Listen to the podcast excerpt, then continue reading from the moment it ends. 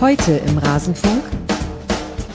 Zwischen einem Zehntel und einem Fünftel der deutschen Bevölkerung sind antisemitisch eingestellt. Beim israelbezogenen Antisemitismus sind es sogar fast 40 Prozent. Das sind viel zu viele. Es ist nicht normal, dass man sich irgendwie Gedanken machen muss, ob man sein Kind zum Fußball schicken kann. Das ist überhaupt nicht normal. Man sollte die Kinder ohne Probleme schicken können und man sollte überhaupt nicht als Eltern darüber nachdenken können, ob die sicher sind. Und die sollten auch nicht bei Spielen angepöbelt werden oder irgendwas. Wenn man die Chronologie sieht, was gepostet wurde von dem Spieler, der eine immense Reichweite in Social Media hat. Und wenn man das sieht, was der FC Bayern nach einem Gespräch als Erklärung abgegeben hat, um den Spieler ohne jegliche Konsequenzen weiter im Verein spielen zu lassen, ist für mich, ist für jeden, der unsere Gesellschaft auch nur annähernd respektiert, absolut indiskutabel und inakzeptabel. Ich glaube, ursprünglich war der Fußball mehr das Problem. Inzwischen ist der Fußball ein ganz erheblicher Teil eine Lösungsmöglichkeit des Problems. Das Tribünengespräch.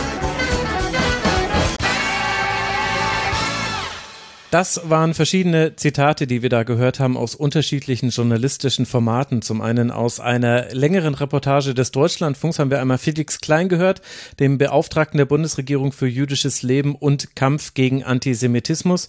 Wir haben ebenfalls Josef Schuster gehört, den Vorsitzenden des Zentralrats der Juden. Alon Mayer, das ist der Vorsitzende von Maccabi Deutschland. Das wiederum war aus dem aktuellen Sportstudio und wir haben noch eine Mutter gehört, die eben ihr Kind bei einem Verein, der zu Maccabi Deutschland gehört, zum Fußballspiel geschickt hat. Das wiederum kommt aus einer Reportage des Hessischen Rundfunks und damit hallo und herzlich willkommen hier im Rasenfunk. Mein Name ist Max Jakob Ost. Ich bin der Ed Genetzer auf mastodon.social und auf Blue Sky und ich freue mich, dass ihr eingeschaltet habt zu einem sehr wichtigen Thema. Ihr habt es ja an der Episodenschreibung schon gesehen und ich freue mich umso mehr, dass ich mit Felix Tamsot einen ganz hervorragenden Gesprächspartner dafür bekommen habe. Felix, ich freue mich sehr, dass du hier bist und dass du dir die Zeit nimmst für dieses Gespräch. Hi.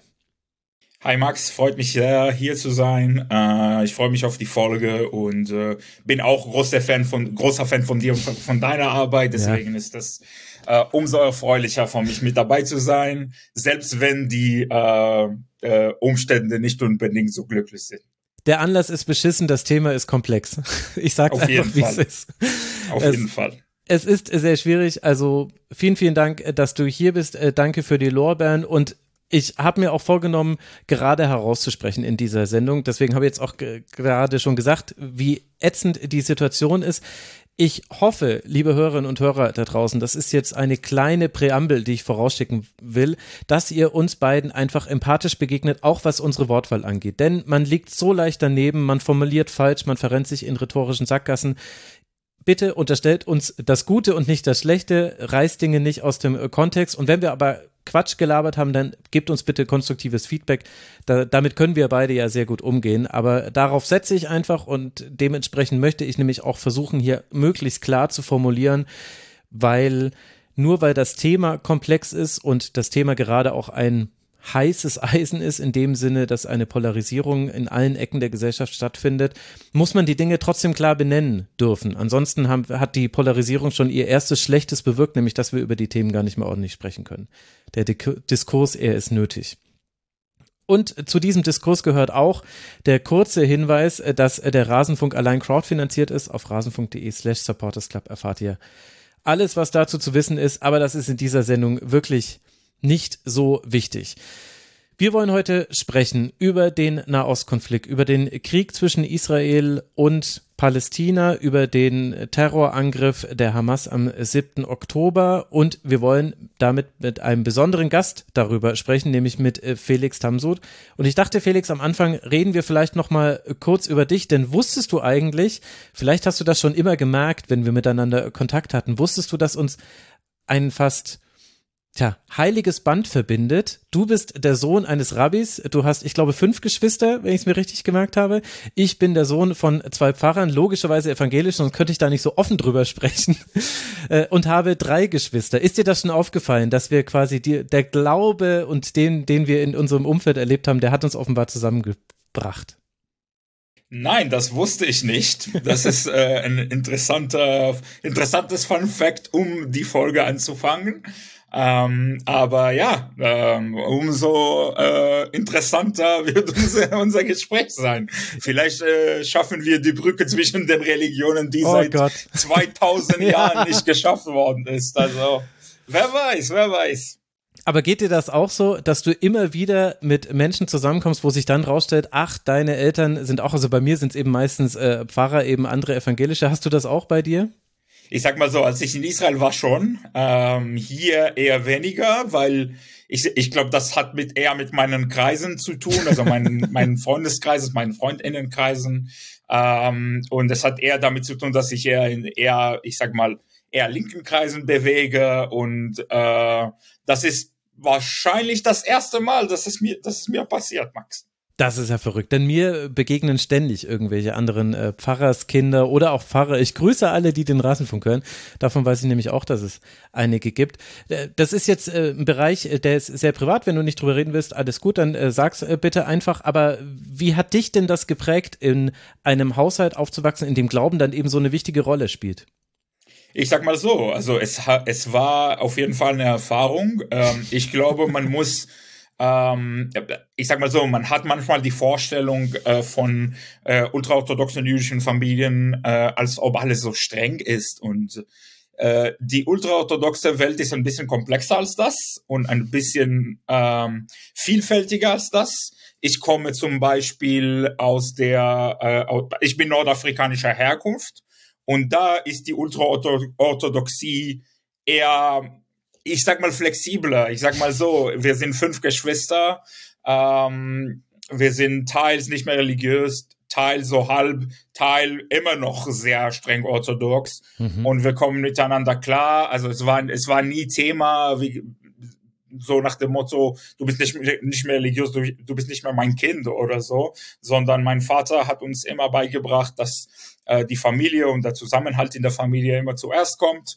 Ähm, und im Endeffekt ist es so im Judentum, dass man ab dem Alter 13 für Jungen und 12 für Mädchen ähm, für die eigenen Taten verantwortlich ist. Und deswegen hat mein Vater mir persönlich und auch meinen Geschwistern immer gesagt, ähm, im Endeffekt werdet ihr euren Weg finden müssen. Ich kann nur sagen, was ich für gut finde, mhm. aber im Endeffekt werdet ihr euren Weg finden müssen. Ich habe meins gefunden.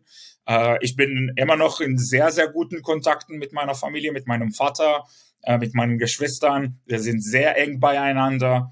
Und äh, ich glaube, das ist wichtiger als, äh, als Religion und als alles. Obwohl der, der, ich sag mal, die politischen Diskussionen manchmal schon interessant sind, aber ähm, sonst ist wirklich, äh, ist das wirklich äh, eine Freude für mich, Teil dieser Familie zu sein. Und ich, I wouldn't have it any other way, wie man auf Englisch sagt.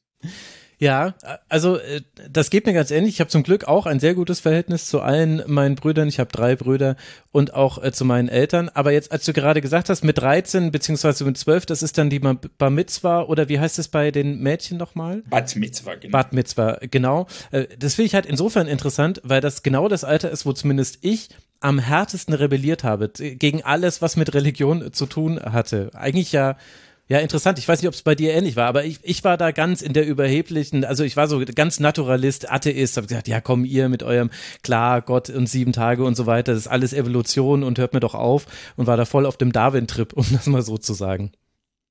Ja, nee, also ich glaube, ich glaube, die, diese, diese äh, rebellistische Phase hat bei mir schon früher angefangen. ja. ähm, ich erinnere mich ähm, an eine Situation, wo ich bei einem ähm, Burgerladen war als Kind. Ich war fünf oder sechs oder was weiß ich. Und der Burgerladen, der Burgerladen war nicht, nicht koscher. Ah, und äh, okay. meine Tante hat uns trotzdem hingenommen, hin, äh, genommen, weil wir, ich und meine Schwester das sehr, sehr wollten als Kinder. Hamburger. Mittlerweile esse ich keine Fleisch, aber damals war es noch ein Ding.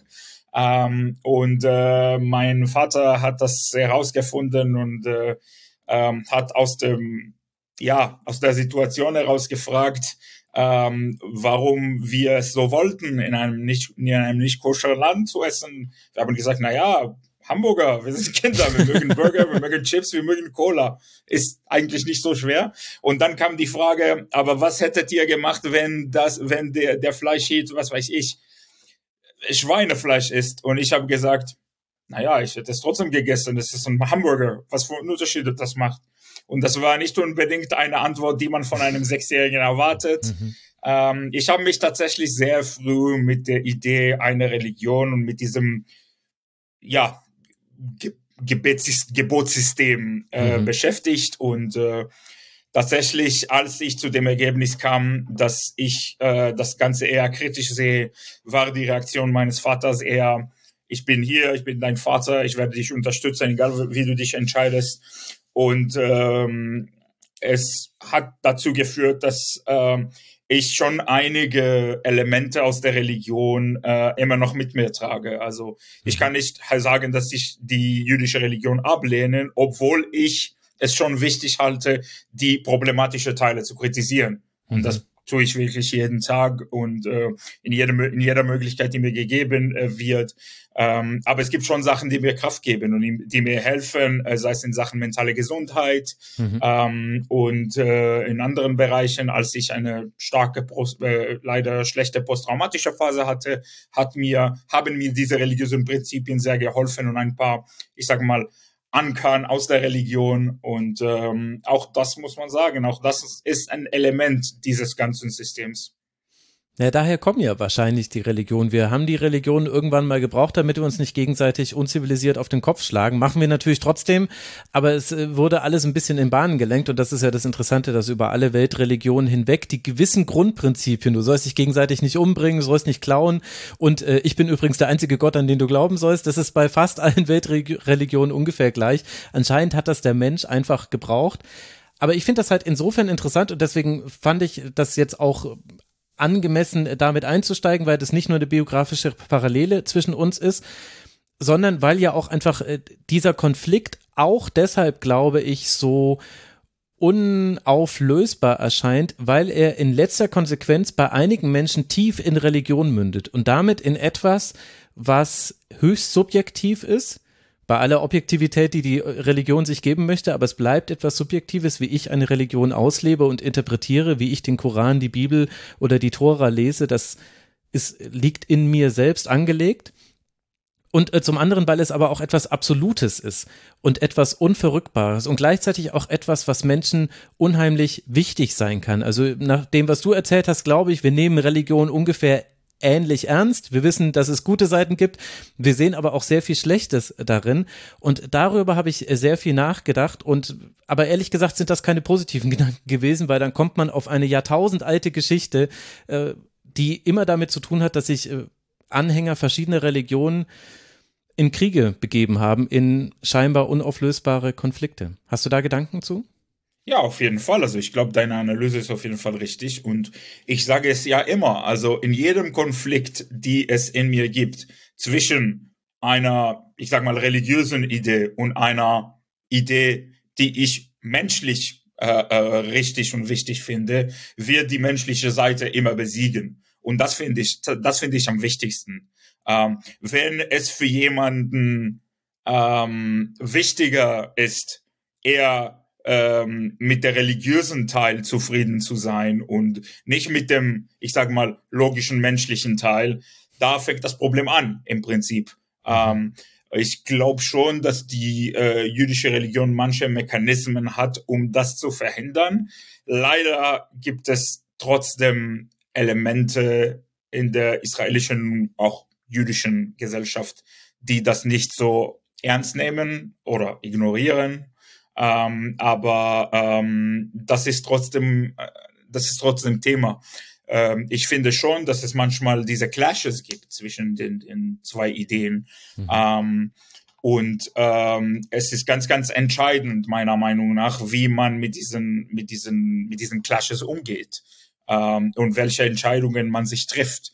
Ähm, ich finde es für mich auf jeden Fall sehr, sehr wichtig, äh, diese kritische Seite äh, oder die problematische Seite der Religion, also meiner Religion, des Judentums, ähm, besser zu verstehen und äh, die ganze Zeit kritisieren zu können, auch aus einer Position von Wissen. Wie gesagt, da hilft mir meine Position als Sohn eines Rabbis, als ehemaliger, ähm, als ehemaliger Yeshiva-Student, also Yeshiva ist eine religiöse Schule, mhm. äh, eine sehr strenge religiöse Schule.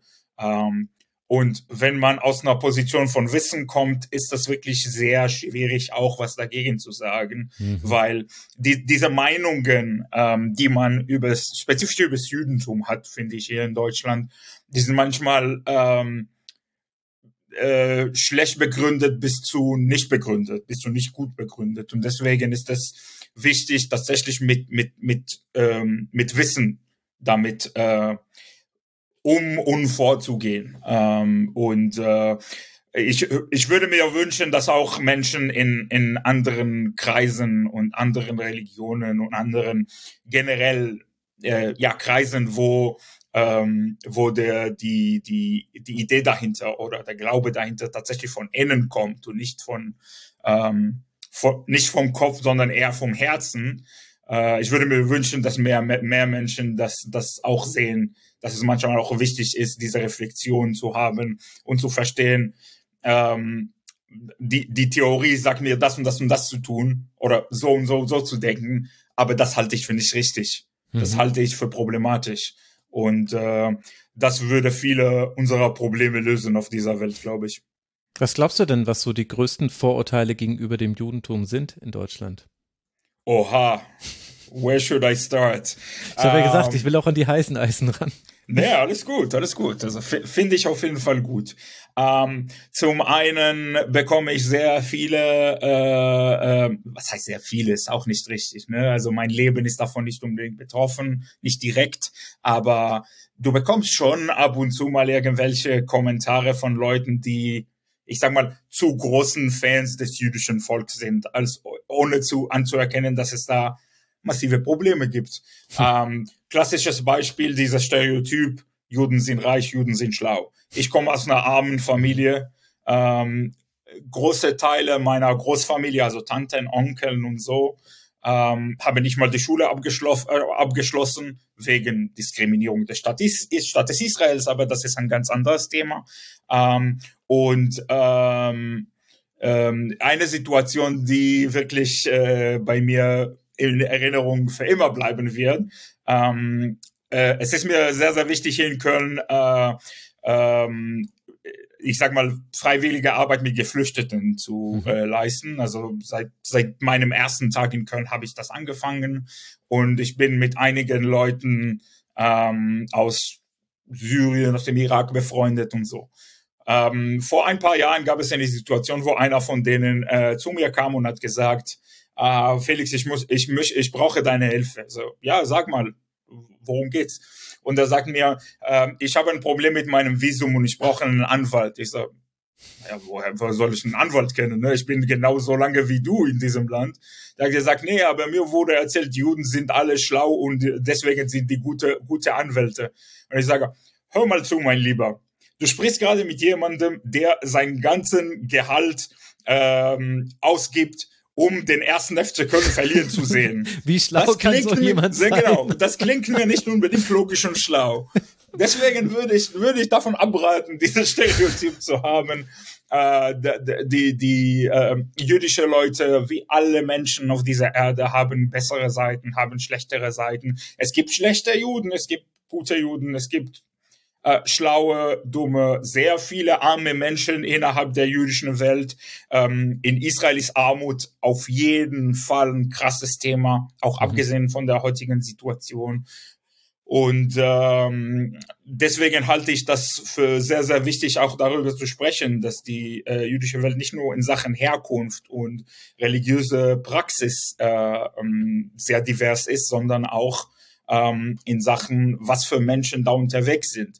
Ähm, und äh, ich sag mal so, ich bekomme immer so ein bisschen komisches Gefühl, wenn man, ähm, wenn man mir gegenüber zu viel Liebe zeigt, weil ich jüdisch oder Israeli bin. Ne? Also das ist ein bisschen so ein komisches Gefühl. Ich bin ein Mensch wie alle anderen. Ne? Ich habe Interessen, die in die gleiche Richtung gehen wie, würde ich sagen, die meisten der Menschen in meinem Alter ähm, in Deutschland. Und äh, deswegen muss man diese, diesen, diesen Mittelweg finden zwischen ähm, empathisch zu fragen, darüber zu sprechen, dass es da kulturelle Unterschiede gibt, ähm, Unterschiede, was die, was, die Herkunft betrifft und so weiter, aber ähm, einem nicht das Gefühl zu geben, dass man anders ist. Ähm, und das mhm. ist die Kunst, die man in Deutschland äh, nicht ähm, so gut beherrscht, leider in der Regel, muss man sagen. Und da bin ich mir sicher, ähm, es geht nicht nur um Juden und Juden, sondern um viele Leute mit migrantischer Hintergrund, mhm. ähm, mit, mit, andre, mit anderen Religionen, mit anderem Aussehen als ich. ich an die Zuhörerinnen und Zuhörer, wenn ich sage anderer, mache ich so in Anführungsstrichen mit den ja. Händen, äh, damit es klar wird, dass das sind keine anderen Menschen, das sind Menschen wie alle anderen. Und ähm, das möchte ich äh, so klar wie möglich machen. Ähm, und äh, ich hoffe, dass diese Botschaft tatsächlich äh, äh, auch ankommt. Ich sage mal so. Naja, es ist halt insofern auch nochmal äh, doppelt äh, relevant, weil wir eben nicht nur einen Konflikt haben, der in seiner Wurzel aus äh, de, den Religionen kommt, sondern weil es ja eigentlich auch total paradox ist, wann, wann werde ich mal in meinem Leben als Christ adressiert? Also eigentlich nur, wenn Markus Söder vermeintlich glaubt, von mir eine Stimme mal bekommen zu haben, dann, dann sagt er zu mir, wir sind doch alle Christen. Aber die Juden, werden, mache ich ja auch jetzt gerade, äh, du wirst quasi über eine Religion wird Identifikation geschaffen. Und in Teilen haben wir das jetzt mit Musliminnen äh, und Muslimen äh, haben wir das in Deutschland gerade auch. Und das ist ja, also ich glaube, viele unserer Generation, natürlich nicht alle, man kann nie für alle sprechen, aber würden sich dem ganz krass verwehren. Ich würde mich dem verwehren, äh, als äh, Christ vereinnahmt zu werden und für irgendetwas verantwortlich gemacht zu werden, was die, Kat also gar die katholische Kirche gemacht hat. Selbst mit der evangelischen habe ich große Probleme mit vielen Dingen, die sie tun. Aber bei den Juden und Jüdinnen ist eben genau das das Gefäß, in das man gesteckt wird. Und das eben vor dem Hintergrund. Und ich könnte mir vorstellen, das ist jetzt eine Frage an dich, dass vielleicht auch daher dein Wunsch kommt, viel zu wissen über deine Religion. Ich nehme das Recht heraus, ganz viel schon wieder vergessen zu haben, was ich mal gelernt habe über das Christentum. Aber vielleicht möchtest du deswegen auch dich so gut auskennen, weil du dann eben aus einer Position des Wissens heraus gegenargumentieren kannst, was ja paradox ist, wenn du dich vielleicht im ersten Moment gar nicht so sehr für diese Religion interessiert hättest, aber weil sie immer dir zugeschrieben wird und du ihr quasi eingeschrieben wirst, musst du dir über Wissen dann die Möglichkeit geben, dich da raus zu argumentieren.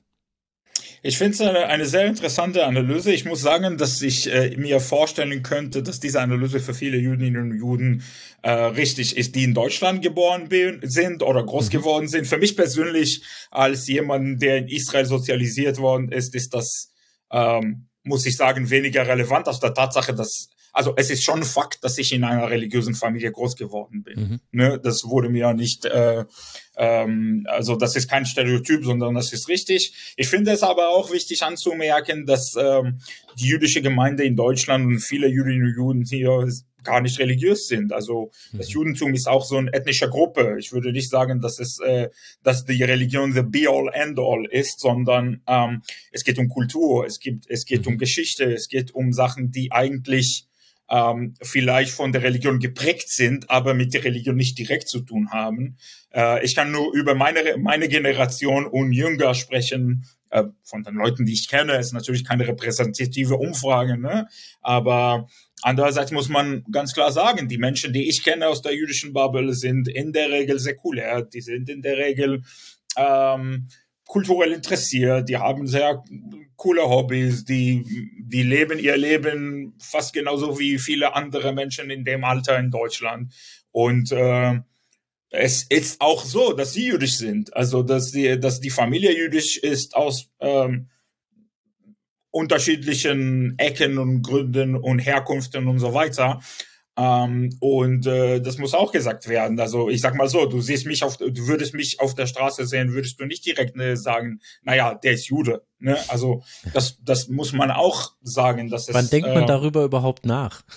Äh, Oder? Ist, ist auch eine gute Frage. Ja, genau. Also und äh, das, das muss gesagt werden, dass diese, diese, diese Elemente äh, müssen auch ankommen, dass es die Juden nochmal in Anführungsstrichen nicht gibt. Das mhm. gibt's nicht. Das ist ein Konstrukt, was man ähm, in den Kopf steckt, um alles leichter zu machen oder alles leichter machen zu können. Aber diese, diese, diese Bubble, die jüdische Bubble in Deutschland, auch im Allgemeinen, ist super, super kompliziert. Es gibt unfassbar viele Streitereien, unfassbar viele unterschiedliche Positionen, unterschiedliche Arten vom Leben. Und ähm, dass man diesen Begriff ähm, verwendet in der, ich sag mal, in der Debatte, die Juden sind XY, ähm, das ist genauso ähm, falsch und verallgemeinert, wie zu sagen, was weiß ich, ähm, ja, wie, wie du schon sagtest, die Muslimen. Ne? Es gibt, was weiß ich, wie viele Billiarden von Muslimen auf der Erde. Das sind keine, ähm, das sind keine Gruppe, wo alle gleich sind. Und das ist genauso mit uns, nur mit, dass wir als Gruppe viel kleiner sind. Das ist halt der Unterschied. Aber sonst ist das wirklich sehr vielfältig. Und selbst die offiziellen ähm, Organisationen, die ähm, für die jüdische, die jüdische Gemeinde verantwortlich sind, selbst die vertreten diese ganze Vielfalt nicht. Ne? Es ist viel, viel größer als mhm. das. Ähm, und das muss gesagt werden, ähm, finde ich.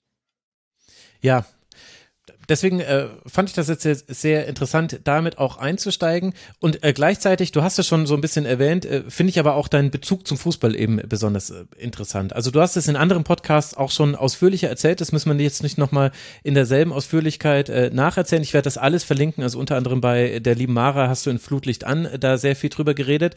Du bist äh, vor acht Jahren, ist es jetzt, glaube ich, dann nach Deutschland gekommen, nach Köln. Und der Fußball war letztlich der Integrator für dich in die Stadtgemeinschaft, in, ich weiß nicht, ob Gesellschaft jetzt ein zu großes Wort ist, das kannst du besser Nein, beurteilen. Aber unter anderem, weil Find du darüber auch die Sprache gelernt hast. Kannst du kurz dazu was erzählen, also was dein, wie du zum Fußball hier in Deutschland gekommen bist? Äh, gerne. Also ich bin äh, äh, tatsächlich angekommen äh, und äh, äh, ich konnte die Sprache nicht. Ähm, ich kannte alles, was ich wus wusste über dieses Land, war tatsächlich alles, was man halt im Ausland weiß. Was weiß ich, Angela Merkel, Bayern München, Zweiter Weltkrieg ungefähr. So. In der Reihenfolge äh, und genau ja. Rammstein. Ne, also das oh ist äh, ja. ja. genau. Sch so schlimm war das. Ähm, und äh, ähm, dann kommt man hier hin an und denkt man sich, wie, wie, wie komme ich hier zurecht? Wie, wie, wie erfahre, also ich bin ein sehr politischer Mensch. Ich war seit immer ein sehr politischer Mensch.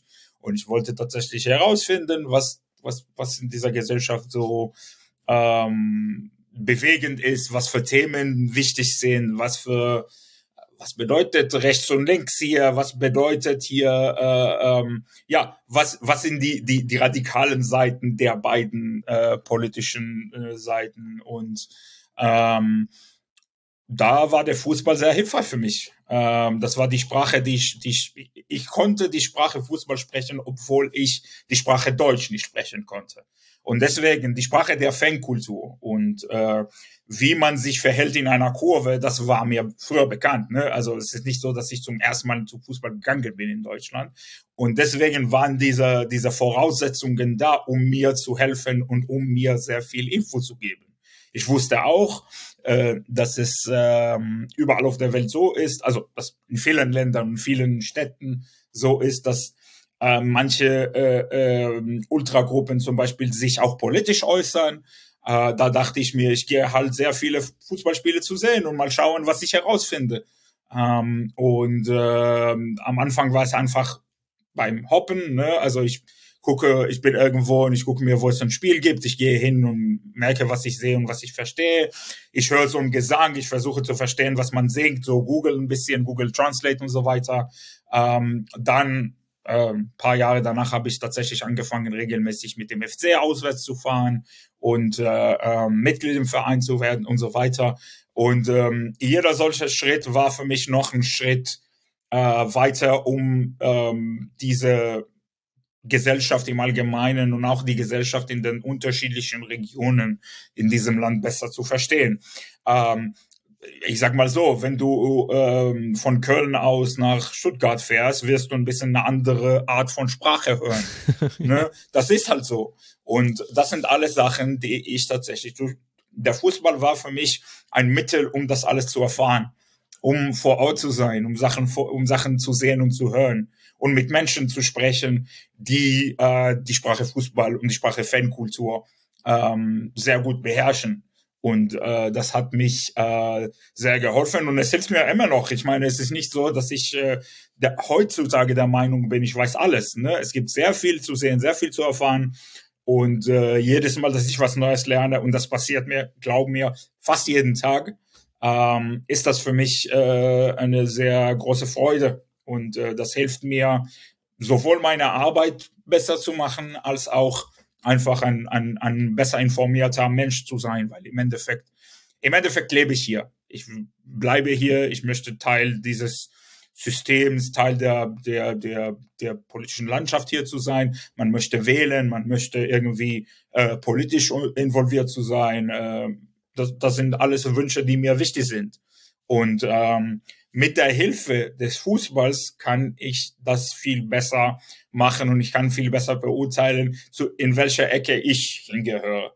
Hm. Ähm, und äh, im Übrigen ist das auch sehr einfach und viel einfacher für mich durch die aktiven Akteure in den Fußball ähm, zu, auch zu erfahren, was die problematischen Seiten dieser Ecke sind, hm. wo ich hingehöre. Das ist auch wichtig zu wissen. Ich meine, das ist nicht so, dass alles perfekt ist und alle Menschen haben ihre, genau ihre Ecke, die für sie da sind, sondern ähm, in, im politischen Aktivismus gibt es Ecken, die manchmal, äh, wo Meinungen unterwegs sind, wo ich, wo, worüber ich nicht unterschreiben würde. Ne?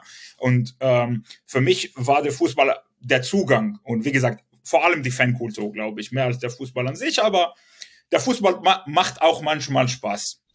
Und äh, das hilft auf jeden Fall. Diese, diese Emotionalität, die mit dem Spiel äh, kommt, ähm, die führt Menschen zu besserem Verständnis voneinander, wenn man diese, diese Emotionen tatsächlich nicht nur versteht im Kopf, sondern fühlt im Herzen.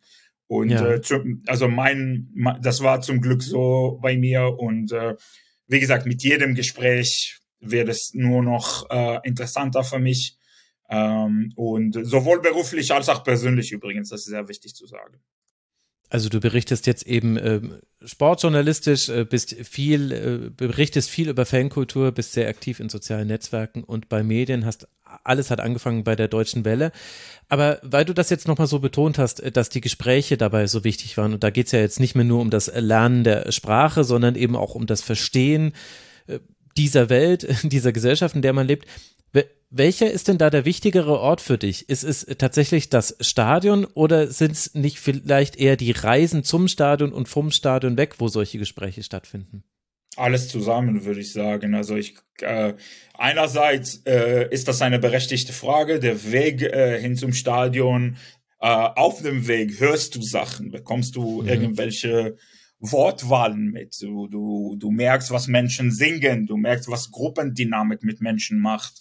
Ähm, und äh, du merkst auch, was Menschen äh, in ihrem, also das betrifft vor allem äh, Männer in bestimmten Altern, muss man sagen, aber in ihrem Safe Space, nochmal in Anführungsstrichen, äh, machen, wie sie sich verhalten. Und wie gesagt, was für Gesänge gesungen werden, was für äh, Motiven gibt's auf auf auf T-Shirts und mhm. und auf Jacken und auf Kutten und auf was weiß ich.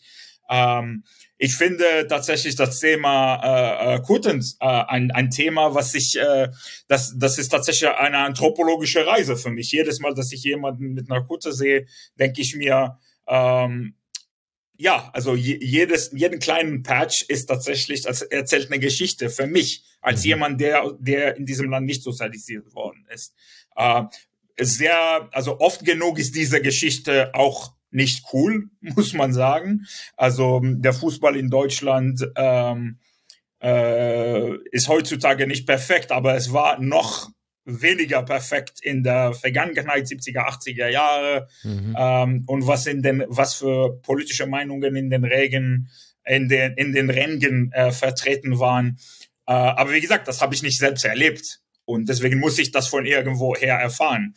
Und äh, Kutten und Aufkleber und alte Banner sind für mich so, so das Mittel. Und dann kommen wir zum Stadion. Und im Stadion ähm, äh, gibt es einige Fangruppierungen und auch einige Vereine, aber mich interessieren vor allem die Fangruppierungen und Ultragruppierungen, die diese Bühne auch auf eine Art und Weise äh, benutzen, um äh, ihre Botschaften äh, zu vermitteln. Und das finde ich wirklich jedes Mal interessant. Manchmal ähm, geht es tatsächlich um politischen Aktivismus. Es geht um Botschaften, die äh, mit äh, äh, mit äh, Zuständen in der Gesellschaft oder auf der Welt zu tun haben, mit äh, Dingen, die manchmal auch mit dem Fan-Dasein zu tun haben, was auch wichtig ist. Fanrechte, Anstoßzeiten, ähm, ja, Ticketpreise und, und, und, und, und. Ne? Das sind Sachen, die auch ähm, wichtig sind und dass man diese Bühne benutzt, um diese Botschaft äh, in die Welt zu tragen, halte ich auch für sehr, sehr wichtig.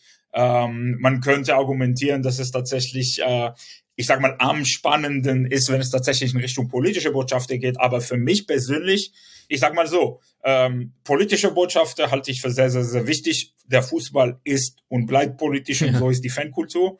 Ähm, es ist aber auch wichtig, darüber zu sprechen, dass ähm, viele Menschen auf den Rängen auch von diesen Elementen betroffen sind. Das heißt nicht, dass, ich sag mal, Ticketpreise in Deutschland genauso wie strukturelle Diskriminierung sind. Ne? Bei, auf gar keinen Fall. Ähm, es ist, es sind aber Themen, die Menschen beschäftigen. Und ich kann nur über mein Beispiel sprechen. Ähm, natürlich, wenn man über Diskriminierung oder sich gegen Antisemitismus stellt und nicht das im Stadion mitbekomme, natürlich freut es mich. Äh, es freut mich aber auch, wie gesagt, auf total persönlicher Wahrnehmung, äh, freut es mich aber auch zu sehen, dass es Menschen, die für Fanrechte äh, sich einsetzen und sagen, ähm, ja, Fans und Fußballfans sind AkteurInnen in dieser Gesellschaft und sie haben Rechte.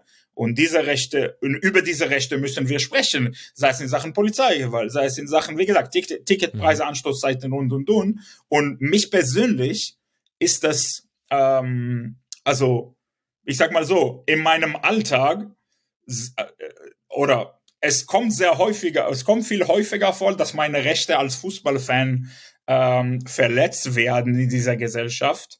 Ähm, manchmal häufiger sogar als, als, was weiß ich, antisemitische Aussagen. Ne? Also es ja. ist mir sehr wenige Male passiert in diesem Land, ähm, muss man fairerweise, es ist passiert. Das ist, äh, einmal ist zu viel schon. Ja. Aber man muss fairerweise sagen, ähm, äh, der Antisemitismus heutzutage ist viel komplexer als du scheiß Jude. Und ähm, man muss sich auskennen, um das zu erkennen. Und äh, obwohl es auch das leider immer noch gibt. Genau, also ich weiß nicht, um, ob ich da sagen würde, man muss fairerweise sagen. Also das hört ja, sich ja, an, also. das, ist, das ist der, die, die Wortwahl eines äh, Ausländers. Aber es ist tatsächlich, äh, sind tatsächlich alles Themen, die wichtig sind auf unterschiedlichen Graden. Ne? Ja. Und ähm, obwohl das unterschiedliche Graden sind, heißt nicht, dass andere Sachen, dass man darüber spricht, ist nicht wichtig. Ich halte es auf jeden Fall für sehr wichtig, diese Bühne zu benutzen. Und deswegen halte ich das für äußerst wichtig, dass äh, äh, Fangruppierungen hier sowohl im Bereich politische Botschaften als auch in anderen Bereichen, die auch dem Fan betreffen, ähm, sich äußern. Und äh, das ist für mich jedes Mal, jedes Mal spannend. Ja, ich finde das halt insofern eine interessante Frage, weil man ja, man hat ja zwei verschiedene soziale Orte. Also äh, die Anreise zum Stadion, egal wie die jetzt stattfindet, da sind wir noch Individuum und in dem Moment, in dem wir die im Stadion sind, da löst sich das Individuum in der Masse auf, egal wie man das jetzt äh, bezeichnen möchte. Und auch deshalb, so argumentieren zumindest oft Soziologen, äh, ist das Stadion ein Ort der Enthemmung, in der dann eben auch in der Masse man sich Dinge erlaubt, die man sich persönlich nie erlauben würde. Und die interessante Frage ist ja dann, gerade wenn wir dann über diskriminierendes Verhalten sprechen, also du hast jetzt viele Positivbeispiele gebracht mit Transparenten, mit Aktionen von Fans, das ist ja aber oft eine strukturierte und vorbereitete Kommunikation. Aber die spontane Kommunikation, die ist ja diejenige, in der oft die Grenzen überschritten werden, in der Sexismus stattfindet, Rassismus, Antisemitismus und so weiter. Und darüber werden wir ja auch heute sprechen. Und die Frage, die man dann stellen kann, was von beiden zeigt den wahren Menschen? Ist der Mensch äh, als wahr dann anzusehen, wenn er enthemmt ist und quasi glaubt, sich alles erlauben zu können? Oder ist er es in dem geschützten Raum vorher und nachher, wo zumindest, also es ist natürlich auch nicht immer so, ich bin auch schon mit äh, U-Bahn mitgefahren, wo, also da waren nicht mehr viel Individuen, sondern sehr viel dumme Masse zu sehen. Aber du verstehst, äh, glaube ich, meinen Punkt. Und, und da hätten mich eben deine Gedanken zu interessiert. Wo glaubst du, kann man tiefer in die Seele der Menschen blicken oder hast du da vielleicht auch wegen deiner Erfahrung, du hast als Ordner gearbeitet in Israel und du hast in vielen Podcasts und Texten ja auch schon erklärt, dass dort äh, allein die Sprache, die verwendet wird, das ist ultra hart. Also wenn es irgendwelche Fangesänge gibt mit äh, Zyklon B, wenn äh, andere Gegner als Deutsche bezeichnet werden, als Schimpfwort natürlich äh, gedacht, das, sind, man hat es mehrfach in verschiedenen Podcasts, wo du warst, auch gehört, dass da die Gastgeber schwer schlucken mussten, weil, weil das eben so undenkbar eigentlich fast ist. Aber wie denkst du darüber? Wo sehen wir quasi, wie die Menschen wirklich sind? In der Masse oder wenn man dann doch im Einzelnen mit ihnen spricht? Es gibt im Judentum ein Prinzip, dass die Seele des Menschen äh, aus äh, by Default äh, schlecht ist, es sei denn, es wurde anders bewiesen. Das glaube ich persönlich nicht. Okay. Ich glaube schon, dass die beiden Seiten, äh, die du gerade geschildert hast, ähm, auf jeden Fall da sind. Ähm, ich finde es auf jeden Fall wichtig, das zu sehen. Ich halte es für äußerst wichtig, dass es, äh, äh, dass beide Seiten genauso ähm, genauso viel darüber, dass, dass genauso viel darüber gesprochen wird, sowohl über die Seite, ähm, die ähm, ja die schwieriges Verhalten und übergriffiges Verhalten äh, ausübt äh, im, im Ver in Verbindung mit dem Fußball. Und da muss man sagen, das Thema Sexismus ist tatsächlich da ja. weit, weit, weit voran. Ja. Keine Frage. Ähm, das sind aber auch Menschen, die diese Transpis in manchen Stadien äh, hochhalten und die was versuchen, was dagegen zu tun. Ähm, Menschen sind unterschiedlich und äh, ich könnte wirklich äh, je, äh, jeden und jeder verstehen, äh, zum Beispiel, die man sagt, äh, ähm, das ist mir zu viel, also diese, diese, diesen Unterschied machen zu können, das ist auch irgendwie wofür man ein bisschen Hintergrundwissen haben muss. Und das haben einige Menschen auch nicht. Und ist verständlich. Ne? Also ich würde nicht erwarten, wenn jemand kein Interesse an Fußball hat, dass man sich mit Fangruppierungen auseinandersetzen würde. Mhm. Und mit Vereinen und Fans ist ein bisschen nicht realistisch. Und deswegen ähm, würde ich schon dafür appellieren, auch die kritischen Seiten zu thematisieren und darüber zu sprechen, wie was man dagegen tun kann, ähm, weil das auch Teil des Ganzen ist. Und so ist das zu bewerten, finde ich. Äh, als ein, ähm, also Fußball ist für mich eine sehr komplexe Welt, wo ähm, es gibt keinen Satz, den ich mehr hasse als äh, Fußball ist Spiegelbild der Gesellschaft. Ich finde schon, dass Fußball einige Extremen aus der mhm. Gesellschaft äh, vertritt. Einerseits tatsächlich, was für ähm, ja, was für Aktivismus es geben könnte und was diese Strukturen für Gutes auf der Welt äh, äh, bewirken können. Aber andererseits muss man fairerweise sagen, und das ist auch Teil des Ganzen, äh, dass dieses, äh, dass es Elemente im Fußball gibt, die auch, ähm, ja, die auch äh, übergriffiges Verhalten äh, ausüben und fühlen sich damit total okay. Und das sind ähm, zwei komplexe Seiten und über beide müssen wir sprechen ja. finde ich, äh, weil es gibt keine äh, Fußballwelt, die man für sich selbst äh, ausmalen kann und sagt, hier ist alles cool, hier sprechen wir nur, nur über Menschenrechte und was wir machen können und so weiter. Ähm, das ist alles, das sind alles Teile dieser Welt. Und äh, es ist eine komplexe Welt, es ist eine sehr, sehr äh, unterschiedliche Welt mit unterschiedlichen Ecken, mit unterschiedlichen Menschen. Ähm, aber diese Arbeit, diese Auseinandersetzung muss man tun, erst recht als, als Journalisten. Aber eigentlich finde ich das wichtig für jeden Fußballfan, äh, der oder die damit ähm, konfrontiert ist, jedes Wochenende. Ähm, und da komme ich zum Schlusswort. Genau das ist das, genau das halte ich für so problematisch. Menschen, die sagen, na ja, politische Botschafter im Stadion, ich komme ins Stadion, ich sehe ein Spiel, ich gehe, ich gehe nach Hause. Was hat das mit Politik zu tun? Naja, für diese Menschen, die das sagen, könnte es sein, dass es nichts mit Politik zu tun haben, weil die die die die schlechtere Seite nicht erleben. Ne? Ja. Wenn man als äh, weißer äh, großer Mann ins Stadion geht, natürlich wird man nicht äh, äh, kein also eher tendenziell weniger übergriffiges Verhalten erleben als eine Frau, die ins Stadion alleine geht. Ne? Das muss man sagen und das muss man klar so klar benennen wie möglich. Ähm, und äh, ich noch ein Beispiel. Ich habe so eine Aktion gepostet auf äh, Instagram, wo es darum ging, dass äh, ein Zusammenschluss von FC-Fans aus meiner Szene ähm, Geld sammeln durch äh, Schalen, durch Schall, Schallverkaufe äh, für die israelische äh, Seelsorge äh, Organisation. Und da kamen sehr viele, sehr viele Kommentare, na ja, Politik raus aus dem Stadion. Und da, das ist, das ist genau das Ding. Es ist für die keine politische Frage, ob man ins Stadion geht oder nicht. Man kann es halt machen. Für mhm. mich oder für viele jüdische Menschen, und es geht nicht nur, es gilt nicht nur für Fußball, sondern auch für andere, ähm, ja, andere Bereiche in dieser Gesellschaft, muss man sich Gedanken äh, machen, gehe ich in diese Ecke, äh, was, was, was für Anmerkungen werde ich hören, was für Gesangen, was für Gesängen werde ich hören. Wenn, sobald man sich Gedanken muss, was für Erlebnisse ich jetzt machen werde und ob ich davor vorsichtig sein muss, dann fängt die Politik an. Und das machen sich viele, viele, viele Menschen in Bezug auf Fußball und das muss man anerkennen. Äh, und genau darum geht es, äh, finde ich. Zum Glück gibt es in Deutschland auch genug äh, Orgas und Fangruppierungen, die sich damit auseinandersetzen. Ähm, ähm, es könnte viel mehr werden. Ich finde das Thema wirklich sehr wichtig, aber man, man merkt, dass der Anfang da ist und das ist schon, das ist schon, schon was Gutes. Mhm. Ja, und das Privileg, sich mit Themen nicht auseinandersetzen zu müssen, das hast du ja schon richtig identifiziert. Und ich glaube, wir werden auf äh, beide Punkte, also sowohl wie äh, funktioniert das Stadion als äh, sozialer Ort und eben auch äh, Politik im Stadion und ähm, Check Your Privileges, was da erlaubt ist. Da werden wir sicherlich im Verlauf dieser Sendung noch zukommen. Ich kann nur empfehlen, du hast auch ganz viel interessante Dinge über Fußball in Israel erzählt, äh, zum Beispiel. Also da kann ich, es gibt eine tolle Folge vom Kallendresser Podcast Flutlicht an, habe ich schon empfohlen. Ich fand auch die Sendung bei Brennpunkt Orange, da wird es auch manche Überschneidungen hier mitgeben. Ich versuche, dass es nicht zu viel ist.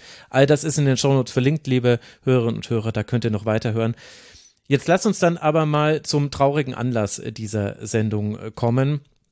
Zum 7. Oktober und dem Anschlag der Hamas auf äh, Jüdinnen und Juden. Unglaublich viele ermordete, verschleppte Menschen, Gräueltaten, wie man sie nicht für möglich gehalten hätte, was aber auch schon eine sehr privilegierte Aussage ist. Es ist dennoch so.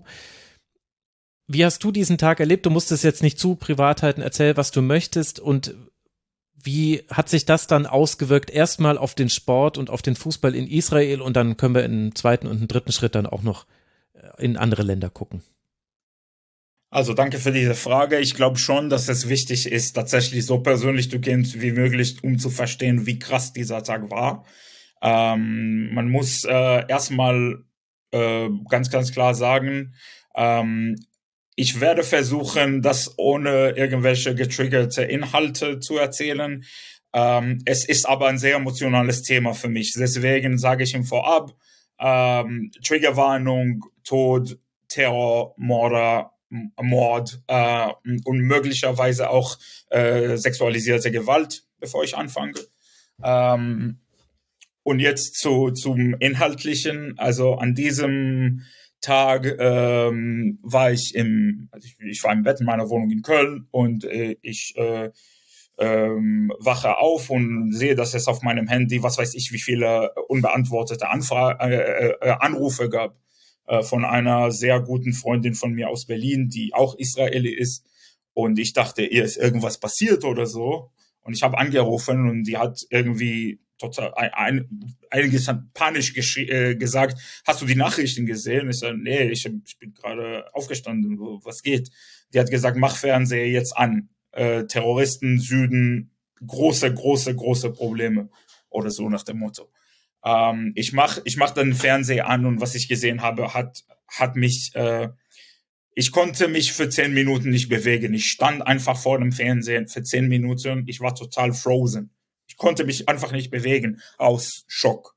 Hm. Ähm, und es ist nicht so, dass man als Israeli einiges nicht erlebt hat. Ne? Also ähm, Kriegeraketen, ich bin selbst äh, äh, im Süden groß geworden, geboren.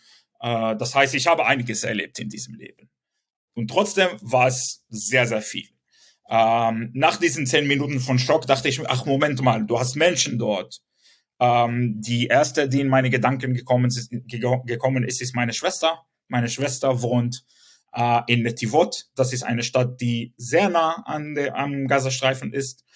Ähm, Problem ist aber, dass meine Schwester streng religiös ist und der, der 7. Oktober Schabbat war. Das heißt, Handy aus. Ich habe versucht, innerhalb äh, dieser Stunde, was weiß ich, wie viele Male anzurufen, ähm, keine Antwort, keine Antwort, keine Antwort, keine Antwort. Und mit jedem Anruf werde ich noch panischer. Hm. Ich habe mit meinen anderen Geschwistern ge äh, gesprochen, die nicht religiös sind. Vielleicht können wir irgendwie mit den Nachbarn sprechen, was weiß ich. Wir müssen, ähm, wir müssen von ihr hören. Und äh, wie gesagt, ich habe selbst posttraumatische äh, Erfahrungen. Ich leide unter PTBS und äh, ähm, die, die Gedanken sind schon am Laufen. Was ist mit meiner Schwester, mit ihren Kindern passiert, mit ihrem Mann?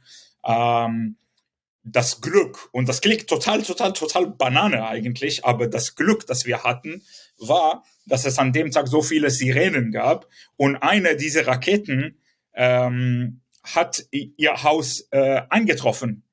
Zum Glück ist nichts passiert, aber als eine Rakete in, auf ihr Haus äh, geschossen worden ist, ähm, hat sie sich gedacht, dass äh, es, es ist irgendwas los. Ne? Mhm. Und nachdem eine Rakete in ihr, in ihr Haus äh, eingetroffen ist, hat sie das Handy tatsächlich angemacht an einem Samstag.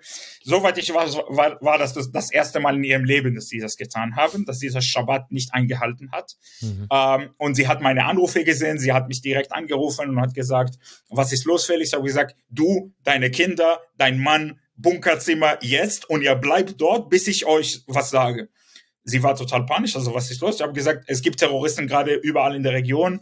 Ähm, es ist nicht nur, es sind nicht nur Raketen, sondern das sind Menschen, die Menschen erschießen auf offener Straße. Ihr geht gerade direkt ins Bunkerzimmer und ihr bleibt dort. Und es war tatsächlich so, ihr ist zum Glück nichts passiert. Ihr Mann war auf dem Weg in die Synagoge, als ich angerufen hat, äh, hatte zum Glück konnte es so sein, dass Menschen auch ihm vorgewarnt haben und er ist direkt nach, zurück nach Hause gegangen. Ähm, die mussten im Bunkerzimmer circa ja, 20 Stunden warten, bis sie äh, das Bunkerzimmer verlassen konnten. Und dann sind sie direkt in Richtung Ashdod, meine Heimatstadt, gefahren. Äh, und denen ist zumindest körperlich nichts passiert.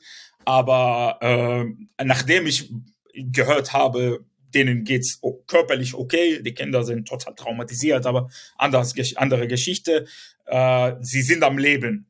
Und dann denkt man sich, Moment mal, ich habe in dieser Region studiert, ich habe da meinen Journalismus-Bachelor gemacht, in der Stadt Sderot, wirklich in uns so unmittelbar Nähe am Gazastreifen, dass ich vom Fenster Gaza sehen konnte, als ich da studiert habe.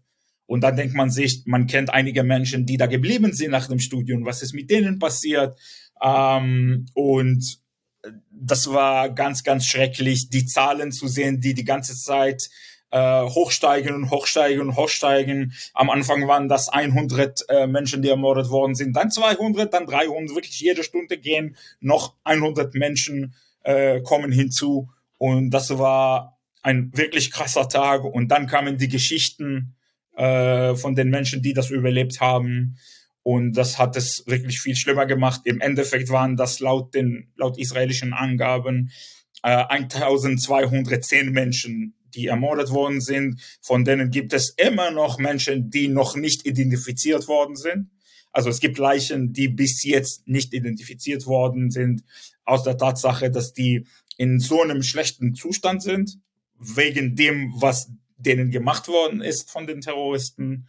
Und ähm, wir reden nicht nur über Mord, wir reden über äh, ähm, total äh, herabwürdigendes äh, Verhalten gegenüber Menschen. Wir reden über Vergewaltigungen und die Beschreibungen, sorry, die Beschreibungen dieser Vergewaltigungen werden mich persönlich nie, ähm, nie verlassen. Ähm, es ist krass.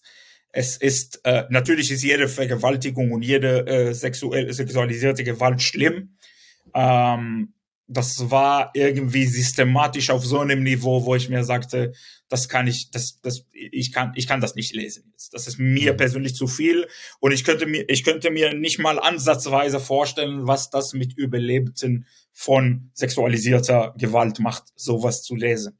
Und ähm, äh, wie gesagt, dann kommen, dann kamen Namen hinzu von Menschen, äh, die ich auch kannte, äh, es waren keine enge Freundinnen von mir, aber trotzdem Menschen, äh, die man gesehen hat, mit denen man gesprochen hat.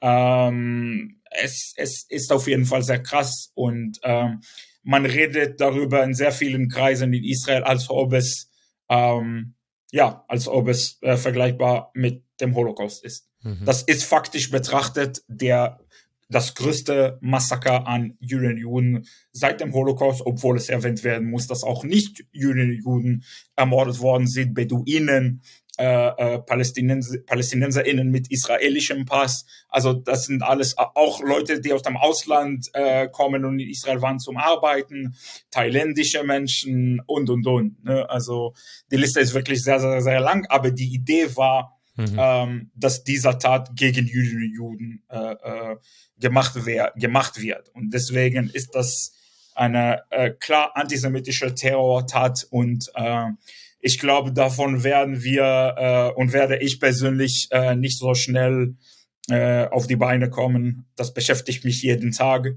und das beschäftigt meine Menschen in Israel jeden Tag und auch hier. Ähm, es hat Einflüsse auch auf das Leben von Juden, Juden, auch von Israelis hier in Deutschland. Ja. Ähm, der Anstieg von antisemitischen Straftaten, das, das ist Realität. Ähm, und nicht nur äh, in Sachen Statistik, sondern es gibt sehr viel, äh, was man, äh, worüber man einfach nicht, was man nicht an, anzeigt oder so.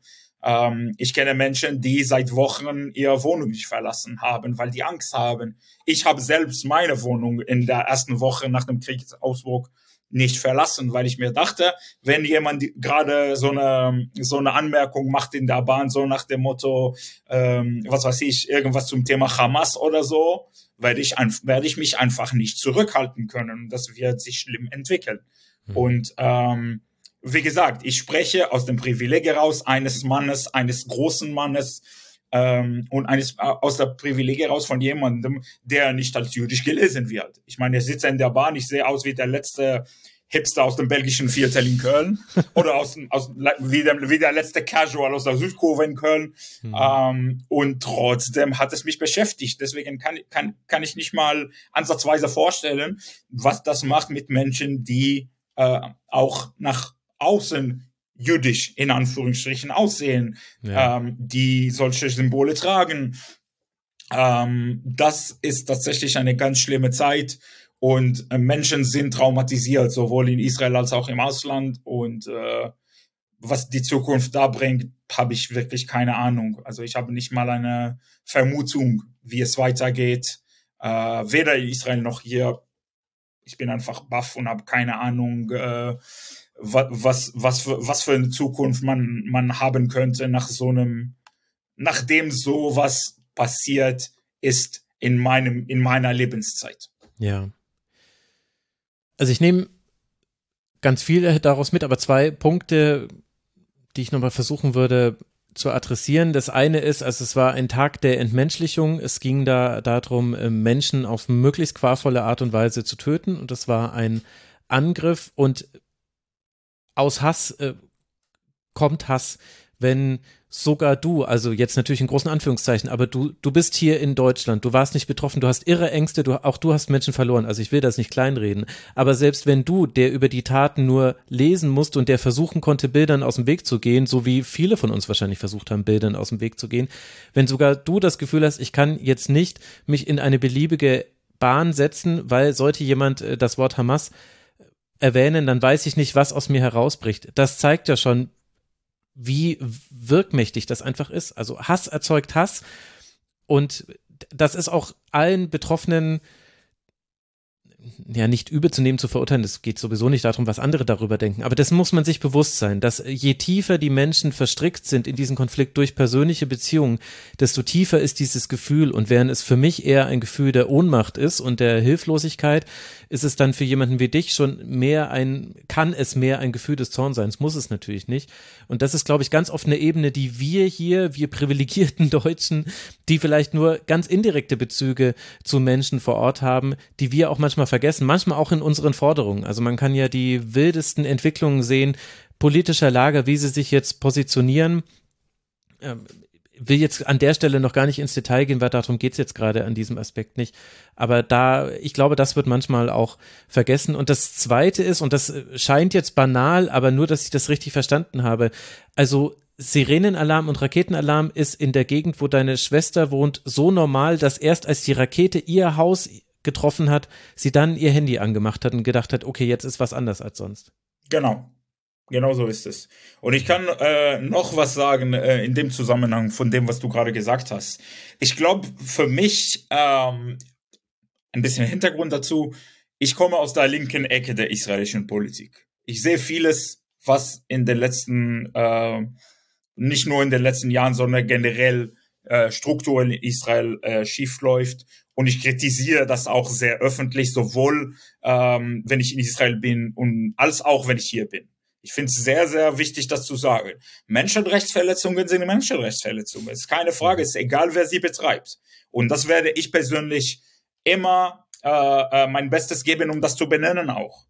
Ähm, ich glaube, das war das erste Mal in meinem Leben, also diese ein paar Tage nach dem Angriff, es ist mittlerweile zum Glück nicht mehr so, ähm, wo ich einfach keinen Platz für das Leiden der anderen Seite hatte. Ich war so beschäftigt mit dem, mit meinem eigenen Leid, mit meinem, mit meinen eigenen Ängsten, mit den Ängsten, dass Menschen, die ich kenne, tatsächlich ums Leben gekommen sind, was passiert ist, ähm, mit dem, mit den, mit den Sorgen, was gerade, was wir gerade mit meiner Familie passieren, wo wir meine Schwester wohnen, mit meinen Neffen, wo, also das sind, das sind Gedanken, die mich so krass beschäftigt haben, dass ich mir nicht mal Gedanken gemacht habe, was es gerade mit den Zivilisten in Gaza passiert ist. Mhm. Und das wie gesagt, ich bin, ich habe genug äh, äh, solche Situationen erfahren, wo es eine Art, auf Hebräisch heißt es eine Runde zwischen Israel und Hamas. Es heißt nicht Krieg. Jetzt heißt es ein Krieg. Aber äh, ich sag mal so, 21 heißt offiziell eine Runde auf Hebräisch. 2014 heißt offiziell eine Runde zwischen Israel und Hamas. Und äh, jedes Mal, das genau wie ein Boxkampf. Und jedes Mal, dass es diese Runde gab, war es mir von Anfang an sehr wichtig zu sagen, ähm, es gibt Sachen, die in meinem Namen geschehen sind, die ich nicht gut finde und die ich auch nach außen kritisiere.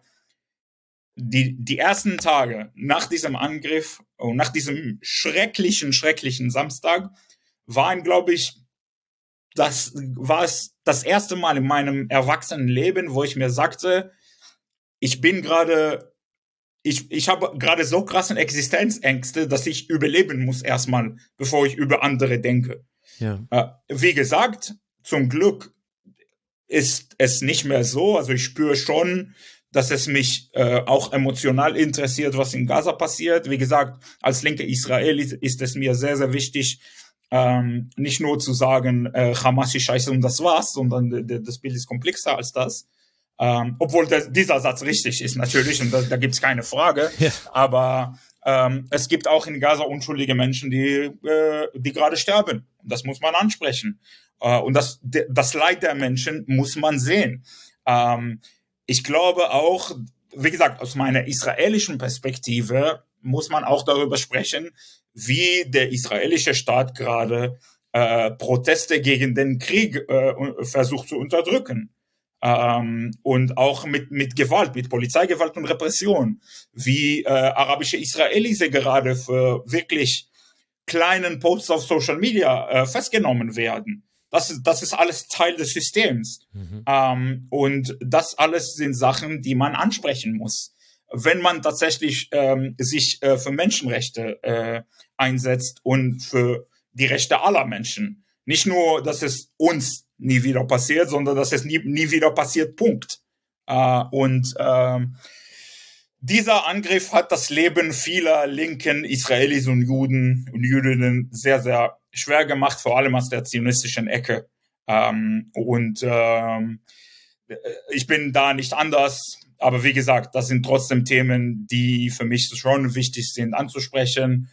Und trotzdem, es gibt keine Berechtigung und es gibt keine, ähm, keine Situation, die so eine krasse Art von Hass äh, auszuüben und so eine krasse, so krasse Taten, so unmenschliche Taten auszuüben. Das, das, das kann ich persönlich, also ich sag mal so, da gibt es einen Konflikt zwischen dem ähm, politischen Menschen in mir und dem jüdischen Menschen in mir. Dem politischen Menschen in mir sagt immer, na ja, alles hat Kontext, ja, ja, ja, ja. Aber diese, dieses Überleben ist, ist, was ich habe als, als Jude auf mhm. dieser Welt, der ist gerade so stark unterwegs, dass ich mir, dass ich mir meine, es ist egal, was für Kontext das ist. Und das ist auch richtig, finde ich. Ähm, man tut sowas nicht. Man vergewaltigt Frauen nicht für, für, für, um, zu, um zu schauen, wir sind die besseren Menschen und wir, wir, wir, wir werden siegen, sozusagen im politischen Sinne. Äh, man äh, bringt nicht äh, hunderte von jungen Menschen um, die auf einer Party waren, äh, einfach so, weil man einen politischen Punkt setzen möchte. Das sind Hasstaten und gegen äh, antisemitischen Hass muss man sich stellen. Und es ist egal, was man von dem Konflikt äh, macht und was für eine Meinung man hat über den Ablauf dieses Konflikts. Und dieser Ablauf ist auf jeden Fall sehr kompliziert. Definitiv. Ähm, und trotzdem ist es für mich so, jede Person und jede Organisation, die nach dem 7. Oktober versucht haben, alles zu relativieren, sind für mich keine Partner mehr. Ich werde mit diesen Leuten nicht mehr sprechen. Ähm, es gibt einige Leute, mit denen ich gearbeitet habe, äh, die ich getroffen habe im Fußballkontext, ähm, die ich nicht mehr treffen werde, mit denen möchte ich nicht mehr arbeiten, nicht mehr zu tun haben, ähm, weil es tatsächlich darum geht, Antisemitismus zu relativieren. Und das geht einfach nicht. Ja, und das ist das, was Hass macht. Also Hass, selbst wir als, ich glaube, wir sind sonst Menschen, die nicht so viel hassen, außer vielleicht irgendwie, wenn ein Team ein Tor schießt, was wir nicht so mögen. aber selbst da ist es so, dass man ja schon im Grunde seines Herzens weiß, das tut zwar gerade weh, aber es ist dann doch nur Fußball. Aber das ist das, was passiert und ich möchte an der Stelle einen O-Ton äh, einspielen. Ich habe nur einen O-Ton mitgebracht, aber der ist mir so wichtig. Ich werde dazu auch noch kurz erklären, warum. Das war Yuval Noah Harari seine Bücher sind sowieso unbestreitbar äh, toll. Äh, der hat im Zeitgespräch etwas genau darüber gesagt, nämlich auf die Auswirkungen des 7. Oktobers auf die Menschen vor Ort und was er jetzt aber dann von den Menschen, die nicht vor Ort sind, fordert. Und das möchte ich einmal kurz einspielen und dann sage ich auch noch kurz was dazu. So again, the first response was a, a, a shock at the military surprise, but then this changed into horror and existential dread and simply immense pain. Um, for many Israelis now, the, the, the mind is just completely immersed in pain, and therefore they're also totally incapable of feeling or recognizing the pain of anyone else. Like I talk with one person after another, there is so much pain, they just want to tell you about their pain. If for a single moment you try to point at the pain of other people, like Palestinian civilians in Gaza, they, many of them are enraged and, and they feel completely betrayed. Um, and I, you know, I, I can't blame them. The, uh, psychologically, for many of them, it, it's now simply impossible to be with anything besides their own pain. I, I think the same thing about the Palestinians that also I don't expect them to have any sympathy for the pain of Israelis because they too are completely immersed in their pain. But I do expect from people, outsiders, like people in Germany, um, unless they themselves come from Israel or Palestine or have relatives there, if, if no, if you're just an outsider, don't be intellectually lazy. Don't be emotionally lazy. Don't see just part of this terrible reality. Try to see as much of the reality as you can. because uh, the people there in, in, in now in the midst of the suffering, they are incapable of doing it.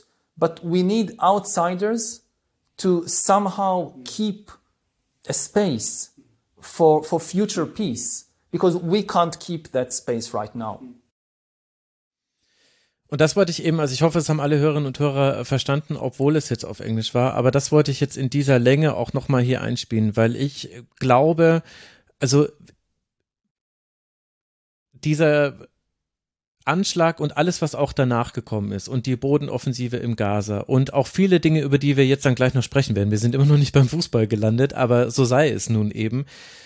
Das hat ganz viel mit Positionierung zu tun. Das hat ganz viel mit Schmerz zu tun. Und die Unterscheidung, die Harari da macht, die ist ja so logisch wie aber auch, glaube ich, immer wieder wiederholenswert, dass es eben gar nicht erwartet werden kann von Menschen, die direkt betroffen werden, über diesen Schmerz hinaus zu denken. Wer soll diese Empathie haben? Wenn du sagst, dass du nach einer Woche schon so weit warst, da wieder anders drüber denken zu können, dann zeigt das schon, du aus welchen Gründen auch immer, du schaffst das, aber es ist nicht zu erwarten. Es ist aber wichtig von, die, von denen, die am Rand stehen und mit Entsetzen auf das blicken, was da passiert. Und dazu gehöre eben ich und dazu gehöre ganz viele Leute, die diese Sendung hören.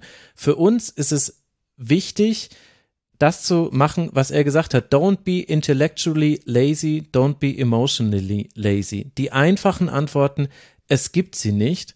Es gibt nicht die eine Lösung, es gibt auch nicht den einen Aggressor. Bei, auf beiden Seiten passieren Menschenrechtsverletzungen und vor allem Menschenrechtsverletzungen können keine Begründung haben so grauenhaft alles war, was am 7. Oktober passiert ist, so grauenhaft sind viele Dinge, die jetzt gerade in Gaza passieren. Und da kann man jetzt immer noch erklären, der Klammern herummachen, dass das Kalkül der Hamas sein könnte, dass es auch schwierig ist, militärisch und so weiter und so fort. Aber den, an dem einfachen Fakt ändert sich trotzdem nichts. Und die einfachen Antworten gibt es nicht. Und ich sehe in auch meiner Bubble, in großen Teilen der linken Bubble, der ich mich auch zugehörig gefühlt habe, inzwischen Gibt es da auch Menschen, wo ich das Gefühl habe, okay, anscheinend reicht das nicht äh, an Übereinstimmung? Da sehe ich eben genau diese kognitive Faulheit, ehrlich gesagt, eben einfach ein, eine Wahrheit als die Wahre zu erkennen und sich dann klar zu positionieren. Und das ist aber gar nicht möglich. Jeder, der glaubt, eine eindeutige Position zu haben, der müsste sich, glaube ich, hinterfragen, weil er ganz sicher mindestens eine Seite nicht sieht. Anders kann es, also ich habe so viele Podcasts und andere Dinge jetzt zu diesem Krieg und dem Konflikt äh, gehört. Ich habe im Studium damals, habe ja Politikwissenschaften unter anderem studiert. Ich habe extra ein Seminar belegt zum Nahostkonflikt, weil ich mir gedacht habe, ich möchte den endlich verstehen. Ich kam raus aus diesem Seminar, sechs Monate lang, haben wir da Lektüre um Lektüre gewälzt. Ich war am Schluss noch verwirrter, es war noch komplizierter. Also sprich, wenn ihr glaubt, ihr habt die eine einfache Lösung oder ihr seht den einen klaren Aggressor, dann seht ihr wahrscheinlich nicht genug von der anderen Seite. Und das in aller Abstraktheit wollte ich hier dann doch nochmal adressieren, weil ich glaube, dass das ein Grundproblem ist des aktuellen Diskurses oder manchmal kann man ihn ja nicht mal Diskurs nennen, im Fußball und darüber hinaus. Ja, auf jeden Fall. Also ich wollte nur sagen, ich unterschreibe jedes Wort. Ich glaube, die Analyse von Yuval Noah ist auch, auch richtig. Ähm, ich glaube schon, äh, dass die Aufgabe, ähm, vor allem aus politischer Sicht, aus emotionaler Sicht bin ich nicht unbedingt äh, immer noch nicht 100 Prozent in der Lage, darüber zu sprechen, was ich äh, glaube, dass man in der Zukunft äh, tun soll.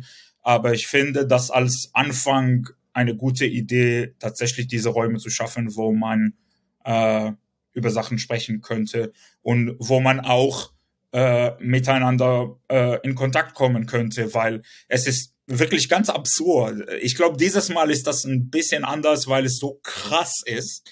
Ähm, ich fand es aber in, in äh, früheren Operationen und früheren Runden, wie wir sie nennen auf Hebräisch, ähm, fand, sie eigen, fand ich eigentlich, dass die Menschen, die mich am besten verstehen können in dieser Gesellschaft, die andere Menschen, das sind andere Menschen, die auch betroffen sind. Heißt, ähm, Israelis und Juden, aber auch Leute, die palästinensische Wurzeln haben. Mhm. Das sind die besten und emotionalsten Gespräche, die ich hatte jedes Mal, dass es äh, passiert war. Und ich möchte, dass diese Möglichkeit weiterhin möglich sein wird, nachdem das Ganze vorbei sein wird. Ich möchte keine Realität haben, wo wir sagen, ähm, dieser Krieg, egal wie es endet, äh, wird uns weiterhin voneinander wegnehmen. Egal wie emotional ich bin im Moment und egal wie wütend ich bin und, und das sind Sachen, die auf jeden Fall existieren. Aber realistisch betrachtet muss es irgendeine Zukunft haben, die nicht nur von Kriegen geprägt ist. Und äh, dafür, wie gesagt, da unterschreibe ich jedes Wort. Für Menschen, die nicht involviert sind, ähm, also tatsächlich so, sich so, zu, so viel zu informieren wie möglich, zu verstehen, äh, zumindest äh, im Kopf, wenn nicht im Herzen, ähm, was, wie gerade den Menschen geht, vor allem emotional. Und ähm, damit einen Anfang äh, geschaffen werden könnte für die Zukunft. Auf jeden Fall. Und das knüpft ja dann auch indirekt an das an, was wir ganz am Anfang im Intro gehört haben. Das war der letzte äh, O-Ton von Josef Schuster, dem Vorsitzenden des Zentralrats der Juden. Zugegeben, äh, der kommt äh, aus dem letzten Jahr, also da war mit dem 7. Oktober nicht zu rechnen. Aber wo er am Rande einer Veranstaltung eben zu Antisemitismus im Fußball und zu Programmen gegen Antisemitismus im Fußball, wo er sagt, er glaubt, der Fußball kein Teil der Lösung sein inzwischen. Früher war er Teil des Problems, jetzt könne er Teil der Lösung sein. Angesichts der aktuellen Entwicklungen, würdest du dem denn zustimmen?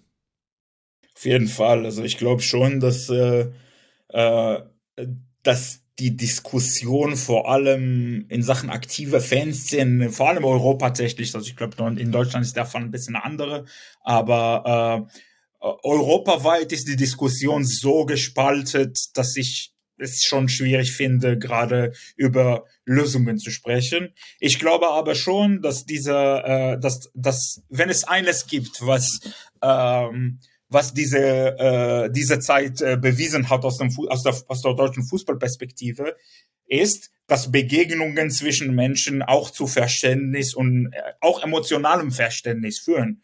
Ähm, ich kann nur sagen, eine Geschichte aus meinem Leben. Am 7. Oktober, nachdem ich ähm, herausgefunden habe, dass meine Schwester und ihre Kinder in Sicherheit sind, ähm, dachte ich mir, okay, ich gucke einen terroristischen Anschlag, das ist wirklich äh, unprecedented sozusagen. Ich kann aber kaum sagen, dass das Verständnis bei mir war, dass es wirklich so ein, so ein Event, was mein ganzes Leben prägen wird. Das ist ein neun, im Endeffekt war das 9-11 hoch drei, ne, für Israel. Ist wirklich so. Aber an dem Tag habe ich das nicht so richtig verstanden, weil du gerade in der Situation bist. Ähm, ich habe an dem Tag, ich glaube, abends oder nachts sogar, ähm, hat mir eine Nachricht geschrieben, da hat mir äh, ein äh, Freund aus der äh, Ultraszene von Werder Bremen eine Nachricht geschrieben und hat gefragt, wie es dir geht, was brauchst du, wie kann ich dich unterstützen? Also sehr viele Fragen die, von einem Menschen, der merkt, da gibt es jemanden, der in einer Krise ist. Mhm. In dieser Krise war ich, ich habe es aber noch nicht verstanden. Dieser Mensch ähm, kommt aus einer Ultragruppe, die eine enge Freundschaft mit einer israelischen Ultragruppe hat. Und ähm, dieser Mensch hat das von außen emotional besser verstanden als ich. Und das ist alles durch enge Begegnungen zwischen den zwei Seiten. Und äh, ähm, danke dir an dieser Stelle, du weißt, wer du bist. Ähm, und äh, ähm, diese Begegnung könnte durch den Fußball auch äh, zwischen den äh, äh, Seiten im Konflikt stattfinden. Auf jeden Fall. Ich meine, wir haben in Deutschland Fußballvereine wie Maccabi, wo Muslime und Juden zusammenspielen und das ist eigentlich alles cool zwischen denen.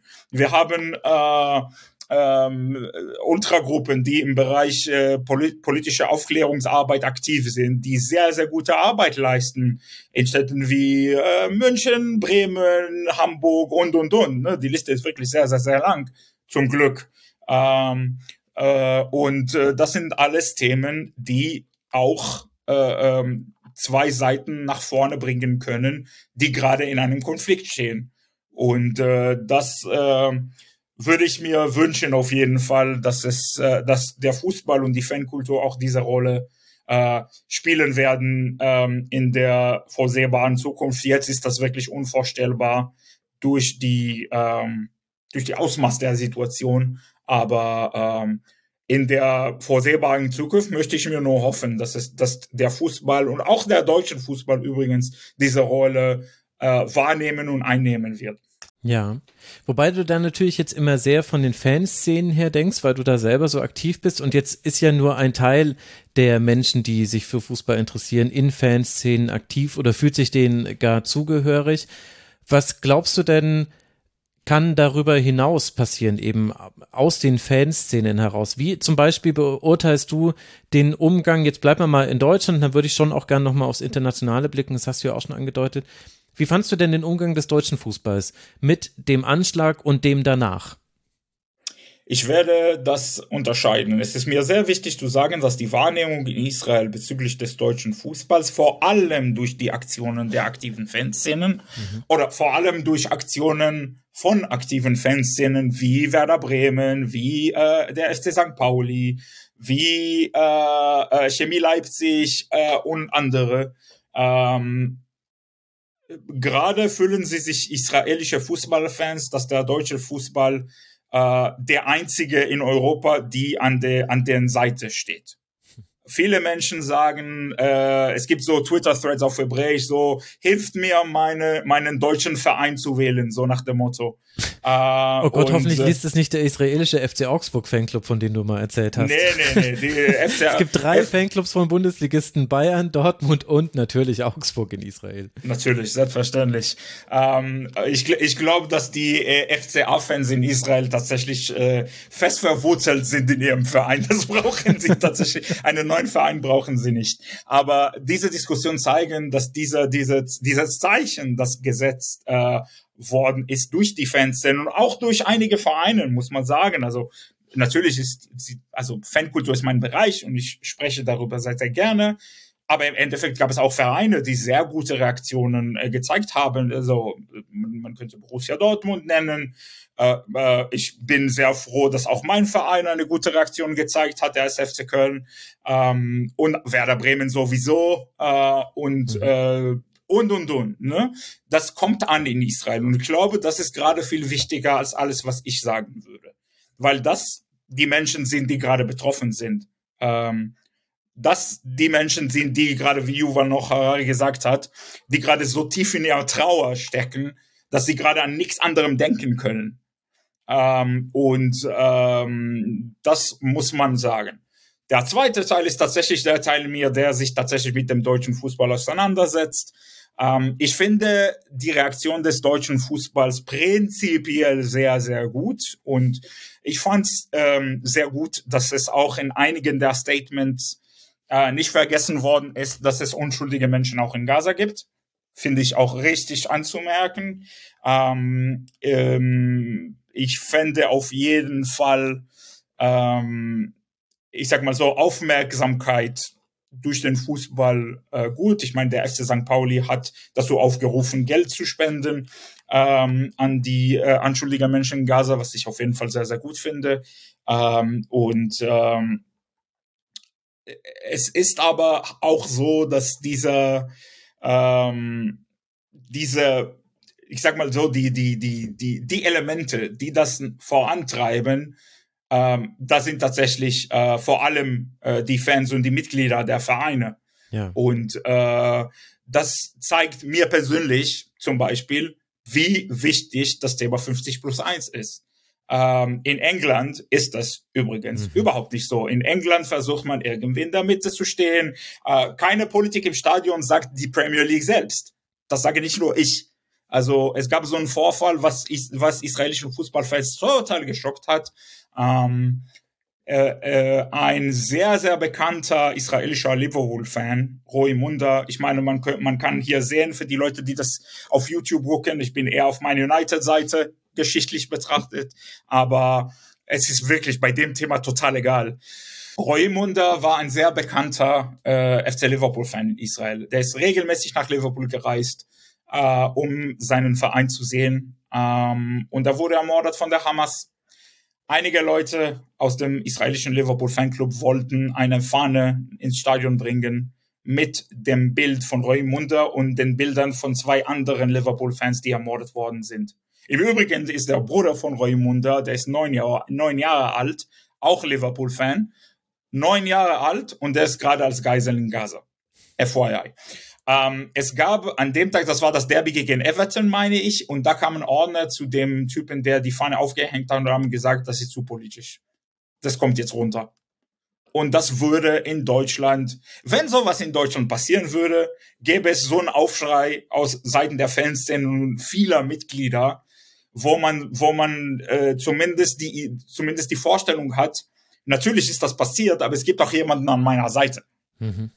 Im Falle Liverpool ist das überhaupt nicht so. Liverpool ist gerade das, Symbol dafür, wie internationale Vereine, große internationale Vereine, äh, den Israelis alleine gelassen haben. So sehen das Israelis.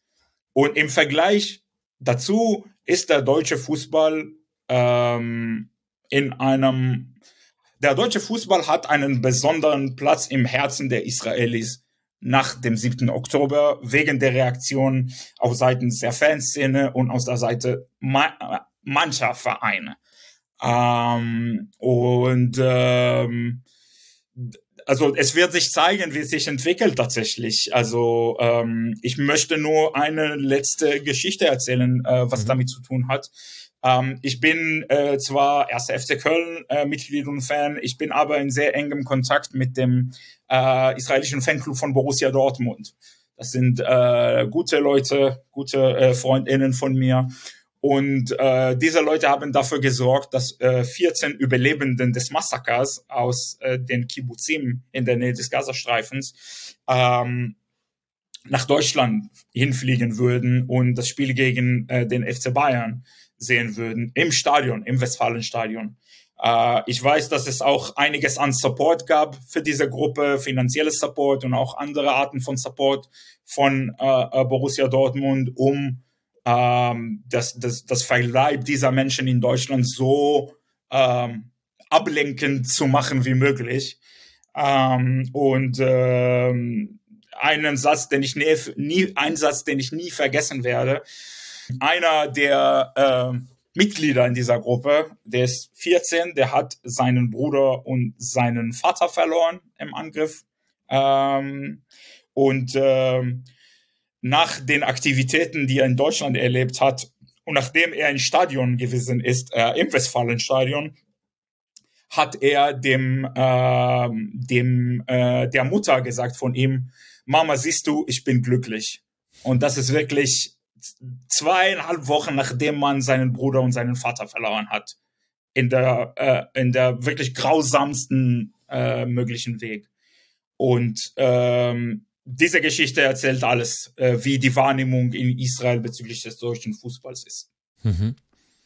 Und wie denkst du über Symbolik? Denn logischerweise können viele der Worte, die man dann absendet, die, die, die müssen in erster Instanz erstmal symbolisch bleiben. Und dann hat ja die DFL hat sich entschieden, den 36 Profiklubs eine Schweigeminute zu empfehlen, aber die Ausgestaltung hat jeder Verein anders gemacht. Und da gab es dann auch Vereine, die auf die zivilen Opfer auf beiden Seiten zum Beispiel hingewiesen haben. Es gab aber auch welche, die sich orientiert haben an, an der Leitlinie jetzt äh, der DFL. Ist das den Vereinen vorzuwerfen, dass es über Symbolik oft ja dann doch nicht hinausgeht. Du hast jetzt ja eine Ausnahme erzählt mit äh, dem BVB-Beispiel. Aber was würdest du dir da erhoffen? Jetzt vielleicht auch im, in der weiteren Entwicklung dieses Krieges, äh, der er ja ist? Ähm, ich sag mal so: eines vorab, wir haben das schon gesagt, dieser Konflikt ist unfassbar kompliziert. Ich erwarte von keinem Verein in Deutschland, den Nahostkonflikt zu lösen. Und mhm. auch da äh, keine, äh, ja, also ich erwarte das von einem Fußballverein nicht. Andererseits haben wir auch gesagt, dass ich von Seiten, die nicht involviert sind, äh, dass ich mir hoffe, dass die damit so umgehen würden, dass auch diese Räume geschaffen werden, für die betroffenen Menschen, Israelis, PalästinenserInnen, ähm, miteinander zu reden danach. Und da glaube ich, hat der Fußball schon eine große Rolle, vor allem Vereine, die äh, international gut unterstützt sind, nämlich Borussia Dortmund und Bayern München. Äh, das sind Vereine, die zum Beispiel äh, auch Fanclubs in der arabischen Welt haben. Das sind Fanclubs, die, äh, das sind Vereine, die auch in Israel sehr viele Fans haben. Ähm, sehr viele jüdische Fans im Ausland auch, Äh, in den USA nämlich kenne ich einige äh, Fans von Bayern München, von Borussia Dortmund, die auch jüdisch sind. Ähm, und äh, diese Räume zu schaffen, äh, ich würde nicht sagen, dass es die Aufgabe der Vereine ist, aber es würde mich freuen, wenn der Fußball äh, diese Rolle wahrnehmen wird. Mhm. Weil ich glaube, ähm, Deutschland als Land, als politisches Konstrukt, ähm, ich sag mal so, ein Land an sich triggert bei Menschen äh, nur begrenzt Emotionen, vor allem ein Land wie Deutschland, die überall bekannt ist und so weiter. Fußball aber hat eine sehr, sehr starke emotionale Kraft. Mhm. Und darüber reden wir hier. Wir reden über Leute, die krass emotional involviert sind und die haben wirklich keine Kapazitäten, an nichts anderem zu denken, äh, außer zu überleben jetzt. Ähm, und diese hohe Emotionalität des Fußballs könnte auch dazu benutzt werden, diese Räume zu schaffen. Und das würde ich mir wünschen. Wie man es tut, glaube ich, es gibt schon äh, einige Kräfte im deutschen Fußball, die sich äh, mit äh, Bildung durch Fußball auseinanderzusetzen, auseinandersetzen und so weiter. Aber generell würde ich mir es mir auf jeden Fall wünschen. Ich meine, es ist äh, alles andere als eine leichte Situation, auch für die Fußballvereine. Also ich weiß zum Beispiel von Bundesligisten, die über sehr klare Positionierung nachgedacht haben und dann aber auch, an, auch angesichts äh, des Attentats auf die zwei schwedischen Fußballfans äh, bei ihrem Auswärtsspiel in Belgien, war es, glaube ich, wenn ich mich gerade richtig erinnere, ähm, davor zurückgestreckt sind, weil sie eben Angst hatten, selbst zu Zielen solcher Attacken zu werden. Und wem sollte man das vorwerfen? Ähm, von wem wollen wir das fordern, dass man das jetzt wirklich macht? Gleichzeitig äh, haben wir aber natürlich auch, oder was heißt natürlich, es ist zumindest meiner Meinung nach zu beobachten, dass es eine gewisse Asymmetrie gibt und die gibt es aber auf verschiedenen Ebenen und in verschiedenen äh, Bereichen. Und zwar einerseits, und das klingt jetzt, glaube ich, ganz schlimm, was ich sage. Ich hoffe, dass ich es äh, dann noch verständlich machen kann. Also wir hatten jetzt zum Beispiel eben zum 7. Oktober eine Schweigeminute. Wäre es dann jetzt nicht auch ein gutes Zeichen, jetzt dann auch eine Schweigeminute für die zivilen Opfer in Gaza und übrigens ja auch im Westjordanland. Ähm, da ist es nur schlechter dokumentiert aus verschiedenen Gründen, aber da passieren gerade auch äh, ja, Menschenrechtsverletzungen. Glaube ich glaube, man kann das so allgemein doch formulieren. Wäre das nicht zum Beispiel jetzt dann auch angemessen, um nämlich genau auf diese Dichotomie hinzuweisen, dass es keine klare Positionierung gibt, sondern wir stehen an der Seite von beiden Opfern? Ich sag mal so, ähm, ich werde meine Antwort zu zwei, zu zwei teilen, weil ich glaube, dass es schon wichtig ist. Ähm, es gibt einen grundsätzlichen, wie gesagt, also alles, meine Antwort wäre tatsächlich damit, äh, es ist mir immer sehr wichtig, auch mein Bias zu zeigen. Mhm. Ich bin gerade in dieser emotionalen Situation drin. Ich komme aus Israel, ich kenne Menschen, die äh, umgebracht worden sind. Äh, und ich, das Thema ist für mich höchst emotional. Trotzdem muss man sagen, ähm, es gibt einen Unterschied zwischen Leuten, die gestorben sind in einem Krieg zwischen zwei, ja, zwei bewaffneten Seiten und Menschen, die einfach abgeschlachtet worden sind, weil die jüdisch sind. Mhm. Das, da gibt es einen Unterschied. Menschenleben ist Menschenleben. Ganz klar. Es gibt trotzdem in der Wahrnehmung der Menschen einen klaren Unterschied, vor allem in der Wahrnehmung der Menschen in der westlichen Welt, die eher ein Ziel von Terrorismus sein können, möglicherweise als ein Ziel von einem Krieg. Das ist halt so, muss man ganz klar ansprechen. Ich fände es aber auf jeden Fall sehr wichtig, ähm, auch äh, die äh, zivile Opfer der PalästinenserInnen zu erwähnen in irgendeinem Kontext. Ich finde es auf jeden Fall sehr, sehr wichtig, darüber zu sprechen, ähm, dass es im Westjordanland Menschenrechtsverletzungen gibt. Ähm, dass es auch innerhalb von Israel Probleme gibt. Ob es die Rolle des, ich sag mal, des durchschnittlichen Fußballclubs in Deutschland ist, weiß ich persönlich nicht. Ich glaube schon, dass äh, man äh, äh, zumindest auf einer, ich, was, wie soll ich das sagen, auch auf oberflächlicher Ebene das anzusprechen, wie zum Beispiel zu sagen, ähm, Geld sammeln für die zivile Opfer in Gaza oder für UNRWA oder von wem weiß ich.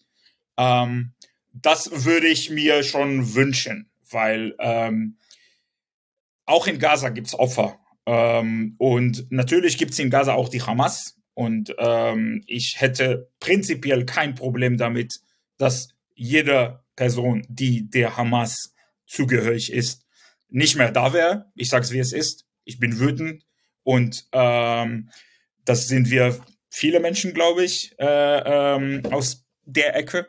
Und trotzdem bedeutet das nicht, dass jeder Mensch in Gaza äh, äh, schuld ist, dass die Hamas an der Macht ist. Ich meine, das letzte Mal, dass es Wahlen in Gaza gab, war 2006. Ne? Also viele Menschen, die ja. gerade ums Leben kommen, konnten das nicht wählen. Und ja, viele Menschen in Gaza unterstützen die Hamas. Das, das ist halt so. Und trotzdem ist Unterstützung für eine Organisation nicht gleich Zugehörigkeit der Organisation.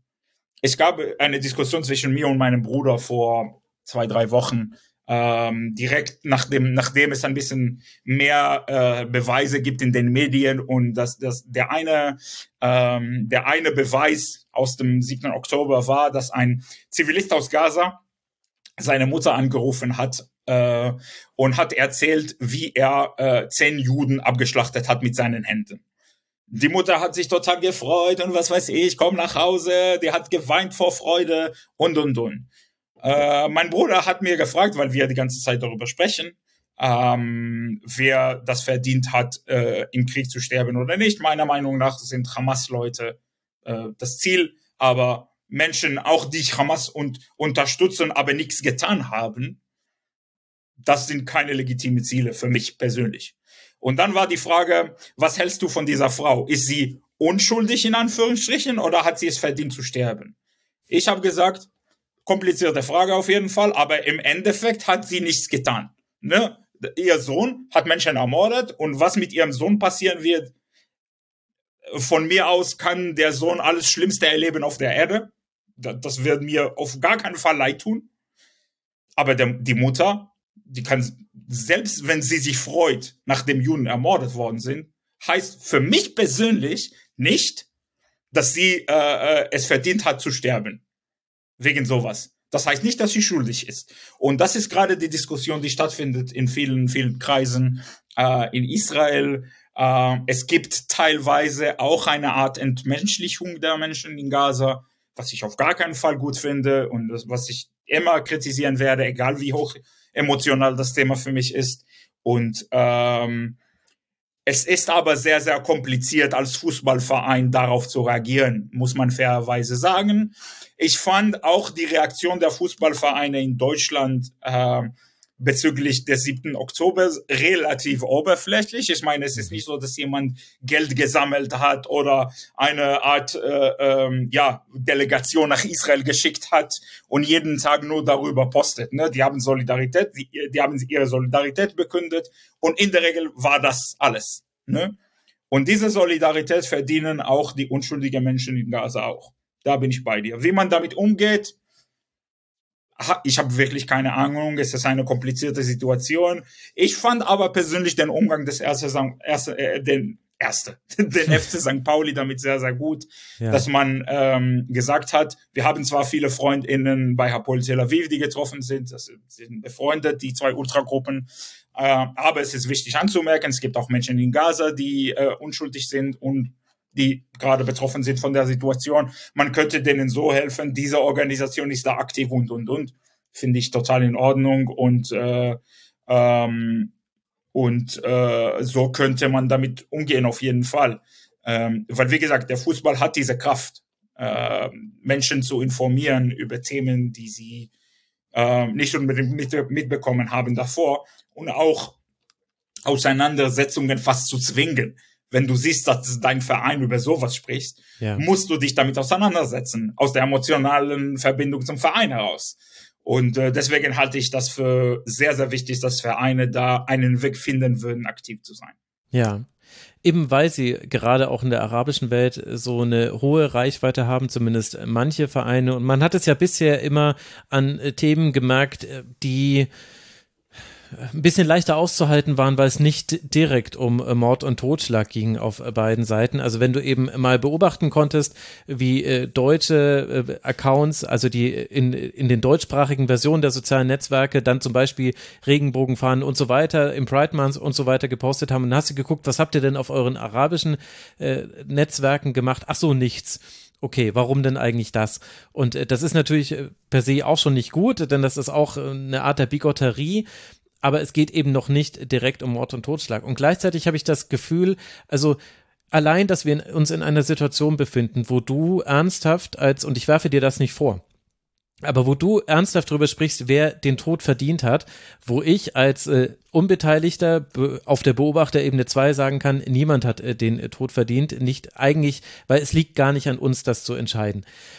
Aber allein das zeigt ja schon, wie fatal diese Situation geworden ist und wie tiefgreifend sie auch eben eigentlich auch in unsere Emotionen reingreift. Und da habe ich mir dann schon die Frage gestellt, und ich weiß, dass sich das von außen leicht sagt, ob der Fußball da nicht eigentlich ansetzen müsste. Denn wir haben ja vorhin schon erzählt, der Fußball ist ein sozialer Ort, im Stadion, auf dem Weg dahin und so weiter. Und wo sonst in der Gesellschaft begegnen sich so viele unterschiedliche Menschen unterschiedlichster gesellschaftlicher Gruppen, ethnischer Zugehörigkeit und so weiter und so fort, wie auch immer du die Töpfe jetzt formen willst, in die, die du die einzelnen Menschen dann äh, als Erbsen reinwirfst. Und jetzt haben wir zum Beispiel so etwas wie den Fall Masrawi ich weiß nicht, ob wir nochmal genau in die Details einsteigen müssen, weil das auch Becker und Pfeiffer haben das ganz wunderbar nochmal herausgearbeitet in ihrem Podcast und es wurde auch sehr viel drüber berichtet. Aber wir haben ja beim FC Bayern die interessante Situation, dass wir nicht nur, nur, nur Sia Masraoui haben, sondern wir haben auch Daniel Perez, den israelischen U21-Nationaltorhüter, der ein also dafür, dass er ja direkt betroffen ist, ein bemerkenswertes Video wirklich gepostet hat, wo man auch gesehen hat, äh, wie reflektiert sich äh, Menschen auch äußern können in sozialen Netzwerken. Und müsste jetzt nicht vielleicht, auch wenn es extrem schwierig ist für alle Beteiligten, der nächste Punkt sein, zu versuchen mit Masraoui, da gab es eben die Gespräche, er hat sich auch schon mit der israelischen äh, Kultusgemeinde hier in München getroffen, Charlotte Knoblauch, über was da besprochen wurde, ist nicht ganz klar geht uns vielleicht auch nichts an, ich bin mir da noch nicht so ganz sicher. Aber wenn du doch diese beiden Spieler in deinem Team hast und damit ja auch im Grunde diesen Konflikt bei dir im Team hast und du auch weißt, welche große Bedeutung du hast. Ich meine, es wurde zeitweise nur noch über El Ghazi von Mainz 05 und über Masrawi gesprochen und wie mit ihm umgegangen wird. Müsste man das nicht eigentlich nutzen und jetzt diese beiden zusammenbringen und das nach außen hin leben, was der Fußball immer behauptet. Der Fußball behauptet immer, in der Kabine spielt es keine Rolle, wo jemand herkommt, wem er angehört, welche Religion er hat. Hier sind wir elf Freunde in Anführungszeichen. Wäre das nicht eigentlich eine riesige Chance, das jetzt zu tun, wenn, wenn die beiden Protagonisten das wollen? Also ich will hier niemanden jetzt da reinzwingen.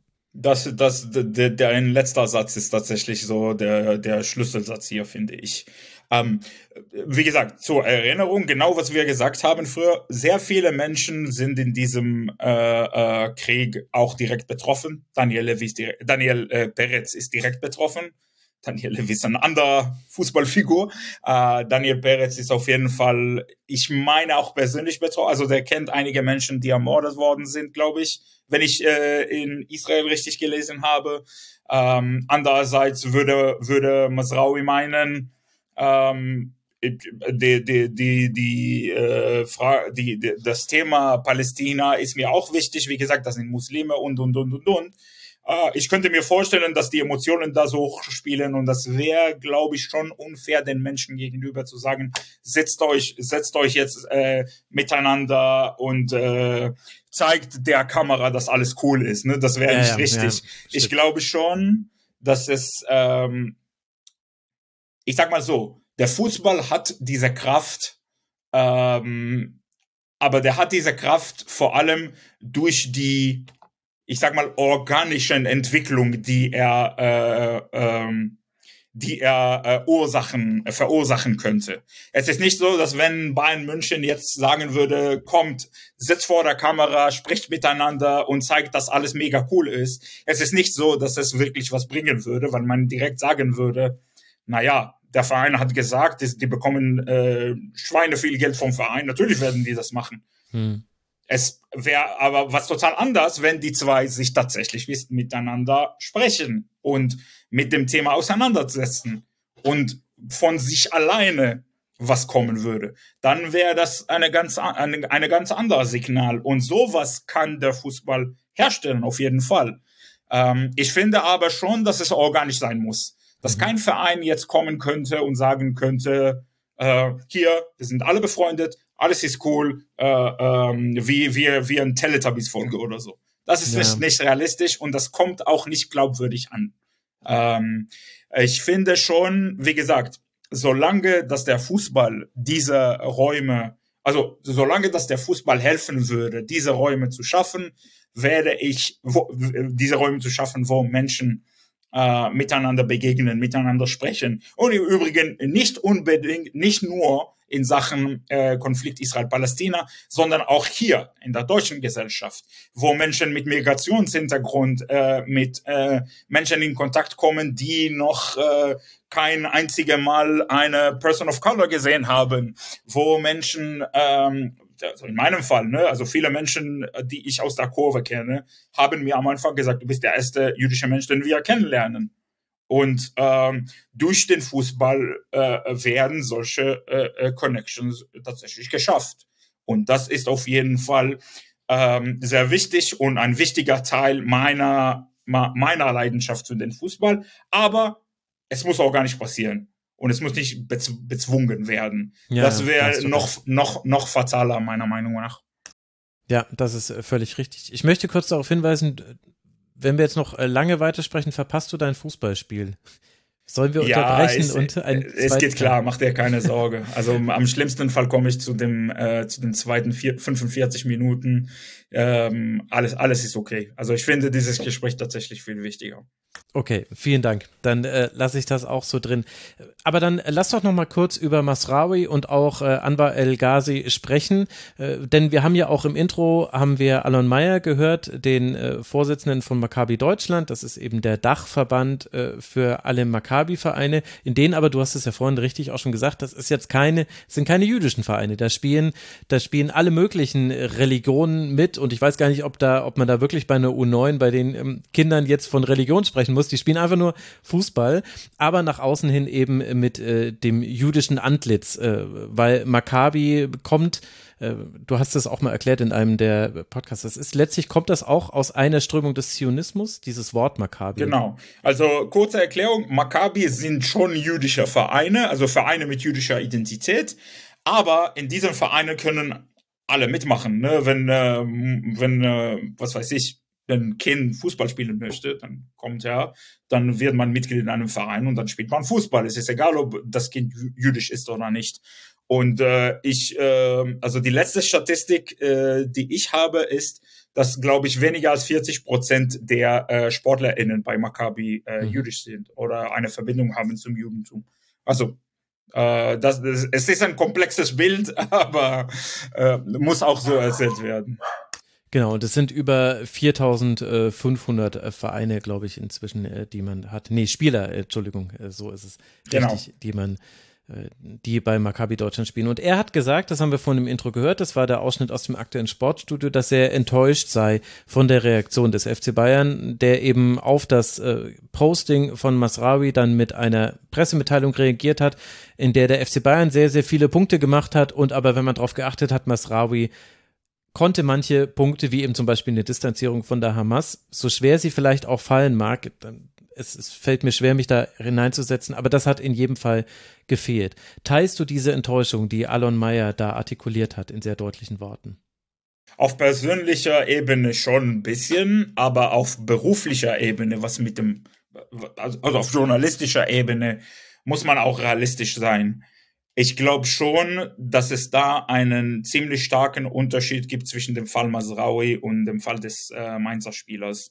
Ähm, und im Falle Masraoui ähm, gab es äh, eine Äußerung an dem Tag, äh, dem Tag des Massakers, die ich schon problematisch fand.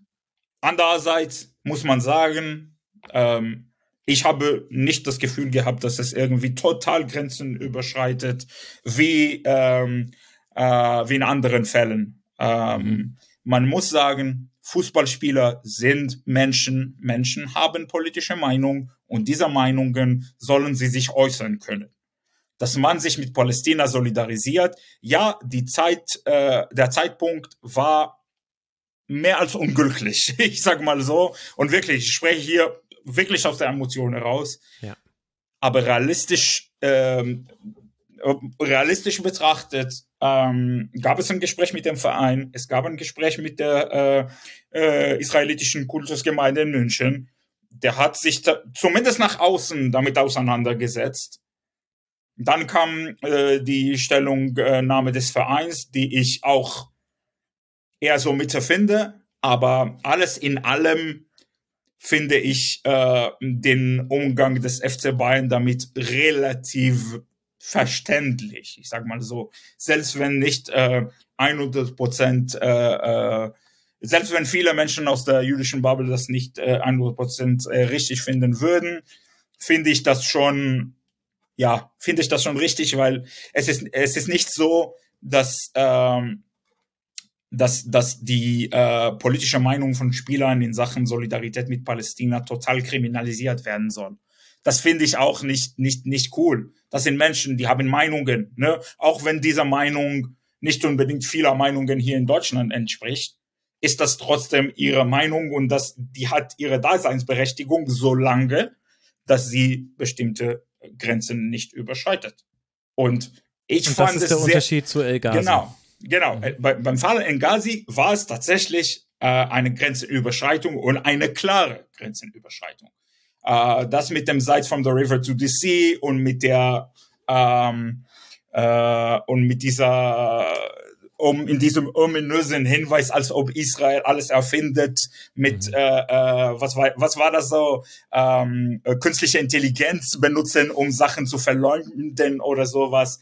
Nee, das ist das ist schon so verschwörungstheoretisch. Ne? Also das ist schon, es geht schon in eine Richtung, die äh, tatsächlich weit über die Grenze hinausgeht und ähm, auch seine Reaktion nach der äh, nach der äh, Suspendierung von ihm, das hat das gezeigt. Er versteht nicht, was das Problem ja. ist. Der hat sich damit nicht auseinandergesetzt. Und von daher finde ich den Umgang von Mainz damit auch richtig, dass man gesagt hat, das ist eine klare Linie, das geht nicht. Ähm, entweder setzt du, dich mit, setzt du dich mit dem Thema auseinander oder du bist mhm. raus. Masraoui hat sich entschieden, ich treffe mich mit Juden Juden in München, ich spreche mit denen. Wie gesagt, die Inhalte mhm. wissen wir nicht, aber dieses Gespräch gab es zumindest. Ja. Im Falle Al-Ghazi gab es nicht mal das. Der hat gesagt, das ist meine Meinung. Ich stehe hinter Aussagen wie From the River to the Sea und wie Israel erfindet, äh, Israel lügt mit künstlicher Intelligenz oder was weiß ich. Ähm, wenn man hinter sowas steht, dann ist das wirklich, wirklich uncool. Und da muss was getan werden aus Vereinsseite. Ähm, wie gesagt, ich fand den Umgang von, äh, nicht nur den Umgang vom FC Bayern, ja, so weit wie es okay sein könnte in dieser Situation. Ähm, ich fand den Umgang von Mainz richtig, richtig stabil, muss man sagen. Ähm, das, das muss man sagen, das ist kein äh, großer, reicher Verein, der Geld ohne Ende hat. Das ist ein Spieler, den der Verein vor kurzem verpflichtet hat. Und äh, ähm, trotzdem war der Verein stabil und hat gesagt, ähm, es ist uns in dem, in dem Fall egal, wir machen, was richtig ist. Und das finde ich persönlich ähm, sehr gut. Und auch das kam übrigens sehr, sehr gut an in Israel. Also man hat gesehen, es gibt Menschen, die uns sehen, selbst wenn es, ich sag mal so, wie viele Juden Juden gibt's Mainz, in Mainz, ne? Echt weniger. Und ähm, Trotzdem hat der Verein sich entschieden, so zu handeln. Und äh, das ist ein Zeichen für viele Leute in Israel und auch in der jüdischen Welt, so nach dem Motto, jemand denkt an uns, selbst wenn wir nicht da sind. Äh, ja. Und äh, das ist auch wichtig zu sagen. Weil aber auch ja tatsächlich äh, das, was da gepostet wurde, inzwischen eindeutig verbrieft. Vorher war es ein bisschen uneindeutig behandelt von verschiedenen Staatsanwaltschaften in Städten, aber das ist strafrechtlich relevant. Da gibt es auch eine eingeleitete Untersuchung und seit, wir nehmen jetzt auf am 10. November und seit heute 15 Uhr, da hat die SZ exklusiv äh, bekannt gegeben, dass mit dem Verbot der Hamas eben auch genau die, ich, eigentlich würde ich sie jetzt am liebsten gar nicht wiederholen, aber hm, du hast ja auch schon gesagt, from the river to the sea, also vom Fluss bis zum Meer, Palästina wird frei sein, Palestine will be free. Das spricht äh, Israel das Existenzrecht ab. Diese, diese Formulierung, das funktioniert nur, wenn es Israel nicht gibt, genauso wie es auch auf anderer Seite auf Israel manchmal auch Darstellungen gibt, in denen Gaza. Das, das wollte ich gerade sagen, dass es auch erwähnt werden muss, dass Israel manchmal in offiziellen Karten das komplette das Territorium vom Fluss bis zum Meer verwendet und das muss auch mehr kritisiert werden aus politischen Kreisen in Deutschland, muss ich ganz klar sagen. Äh, aber ich sage mal so, die viel verbreitetere Version ist From the River to the Sea, Palestine will be free. Und das muss man gesagt werden. Äh, das muss man klar sagen ja. und benennen. Ähm, ich finde auch, dass der Kontext eine andere ist. Ähm, der Kontext, in dem äh, Palästina frei in Anführungsstrichen wäre, ist ein Kontext von entweder Vertreibung von jüdischen Menschen, entweder oder äh, man nimmt von denen äh, das Recht der äh, äh, selbst äh, äh, Self-Determination, das hat einen Namen auf Deutsch, den ich vergessen habe, Selbstbestimmung, Selbstbestimmung. danke, äh, oder man behandelt sie, wie sie von der Hamas behandelt worden sind. Ne? Also das ist auch der Kontext dazu. Ähm, mhm. Und äh, der Kontext der PalästinenserInnen sind tatsächlich die Menschenrechtsverletzungen, die da stattfinden. Ich vergleiche die zwei nicht. Ne? Das sind total, total andere Umstände, total andere Realitäten, äh, die nicht vergleichbar sind aus unterschiedlichen Gründen. Aber das sind die Realitäten auf beiden Seiten. Ne? Also und äh, man muss sagen, die Version, die viel verbreiteter ist hier in Deutschland, ist die die Version mit Palästina. Äh, und das muss man auch ja. klar benennen. Ja, das bringt mich nämlich äh, zu einem weiteren Punkt, den ich gerne mit dir besprechen wollen würde. Und zwar dem Antisemitismus, der in Deutschland, den es immer schon gab, auch nicht nur in Deutschland, aber nun leben wir mal hier und fühlen uns dafür eher verantwortlich aber auch im Fußball. Denn da habe ich das Gefühl, dass jetzt hier noch so eine zweite Ebene mit reinkommt, die wir bisher noch nicht so gestreift haben. Bisher haben wir es ganz gut geschafft, uns beide zu abstrahieren und zu sagen, wo sind Symbole, die wirken so und so und könnte man nicht so noch ein Zeichen setzen. Gleichzeitig passieren aber ja gerade auch Taten. Und diese Taten sind ähm, mehrheitlich, zumindest das ist jetzt die Erfahrung, die ich durch meine Medienkonsum mache und durch mein persönliches Umfeld, antisemitisch. Und das haben wir ja auch im Intro gehört, dass eben manche, also manche Maccabi-Vereine haben den Spielbetrieb gerade eingestellt, äh, viele trainieren nur unter Bewachung und dass in Deutschland Synagogen polizeilich bewacht werden, schon seit vielen, vielen Jahrzehnten, ist ja eigentlich an sich schon eine Absurdität die nur deshalb nicht absurd ist, weil man sich da dran gewöhnt hat. Aber wenn man drüber nachdenkt, was sagt denn das eigentlich aus? Wie ist die Rolle des Fußballs dahingehend zu sehen, dass wir ja, wir haben ja nicht nur den Leistungssport, wir haben auch den Breitensport, wir haben eben die Vereine Maccabis, die sich nicht sicher fühlen. Wir hatten auch offen gelebten Judenhass. Äh, da gibt es einen sehr prominenten Fall, werde ich verlinken in Berlin, äh, der auch, ich glaube, auch mit einem Maccabi-Verein auch äh, passiert ist aber da gibt es ja antisemitische Handlungen und wir wissen ja auch, äh, das Stadion als Ort der Enthemmung, auch dort findet Antisemitismus statt. Es ist gut erforscht. Was muss da der Fußball dagegen tun und hat das vielleicht jetzt auch dann eine andere Dringlichkeit ist das falsche Wort, weil ich möchte nicht abwerten, dass es vorher nicht dringend gewesen wäre. Aber ich habe Gefühl, gerade äh, wurde so die Herdplatte hochgedreht und alles wird extremer in der Meinungsäußerung. Ja, auf jeden Fall. Also das ist auch meine Wahrnehmung. Ich glaube schon, dass der Fußball ähm, generell eine Rolle hat, was die äh, Bekämpfung von Diskriminierung in der Gesellschaft äh, betrifft. Äh, es betrifft viele, viele Arten von Diskriminierung in unterschiedlichen Arten und Weisen natürlich. Ähm, wenn wir spezifisch über den Antisemitismus in Deutschland sprechen würden, würde ich sagen, dass die, dass ich die Rolle der Vereine und des Fußballs so wahrnehme ähm, als eine Rolle, die viel größer ist als nur, wenn es Krisen gibt. Ähm, ich nehme die Rolle des Fußballs äh, so wahr, dass man, also ich würde mir schon wünschen, dass man äh, auf die, die, den Blick auf die jüdische Gemeinde und auf jüdisches Leben in Deutschland äh, äh, werfen würde, nicht nur am äh, 27. Äh, Januar und wenn es im Nahost kracht.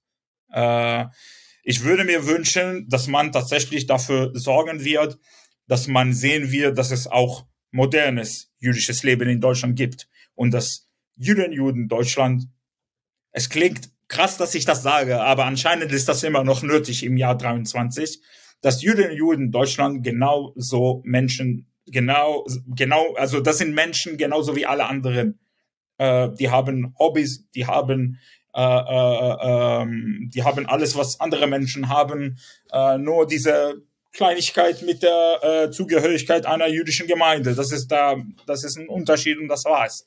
Und diese äh, Aufmerksamkeit zu geben, diese äh, Legitimation in Anführungsstrichen zu geben äh, von seitens der der Vereine, halte ich schon für sehr, sehr, sehr, sehr wichtig. Ich meine, in jeder Großstadt in Deutschland gibt es eine jüdische Gemeinde und auch in manchen nicht so großen Städten.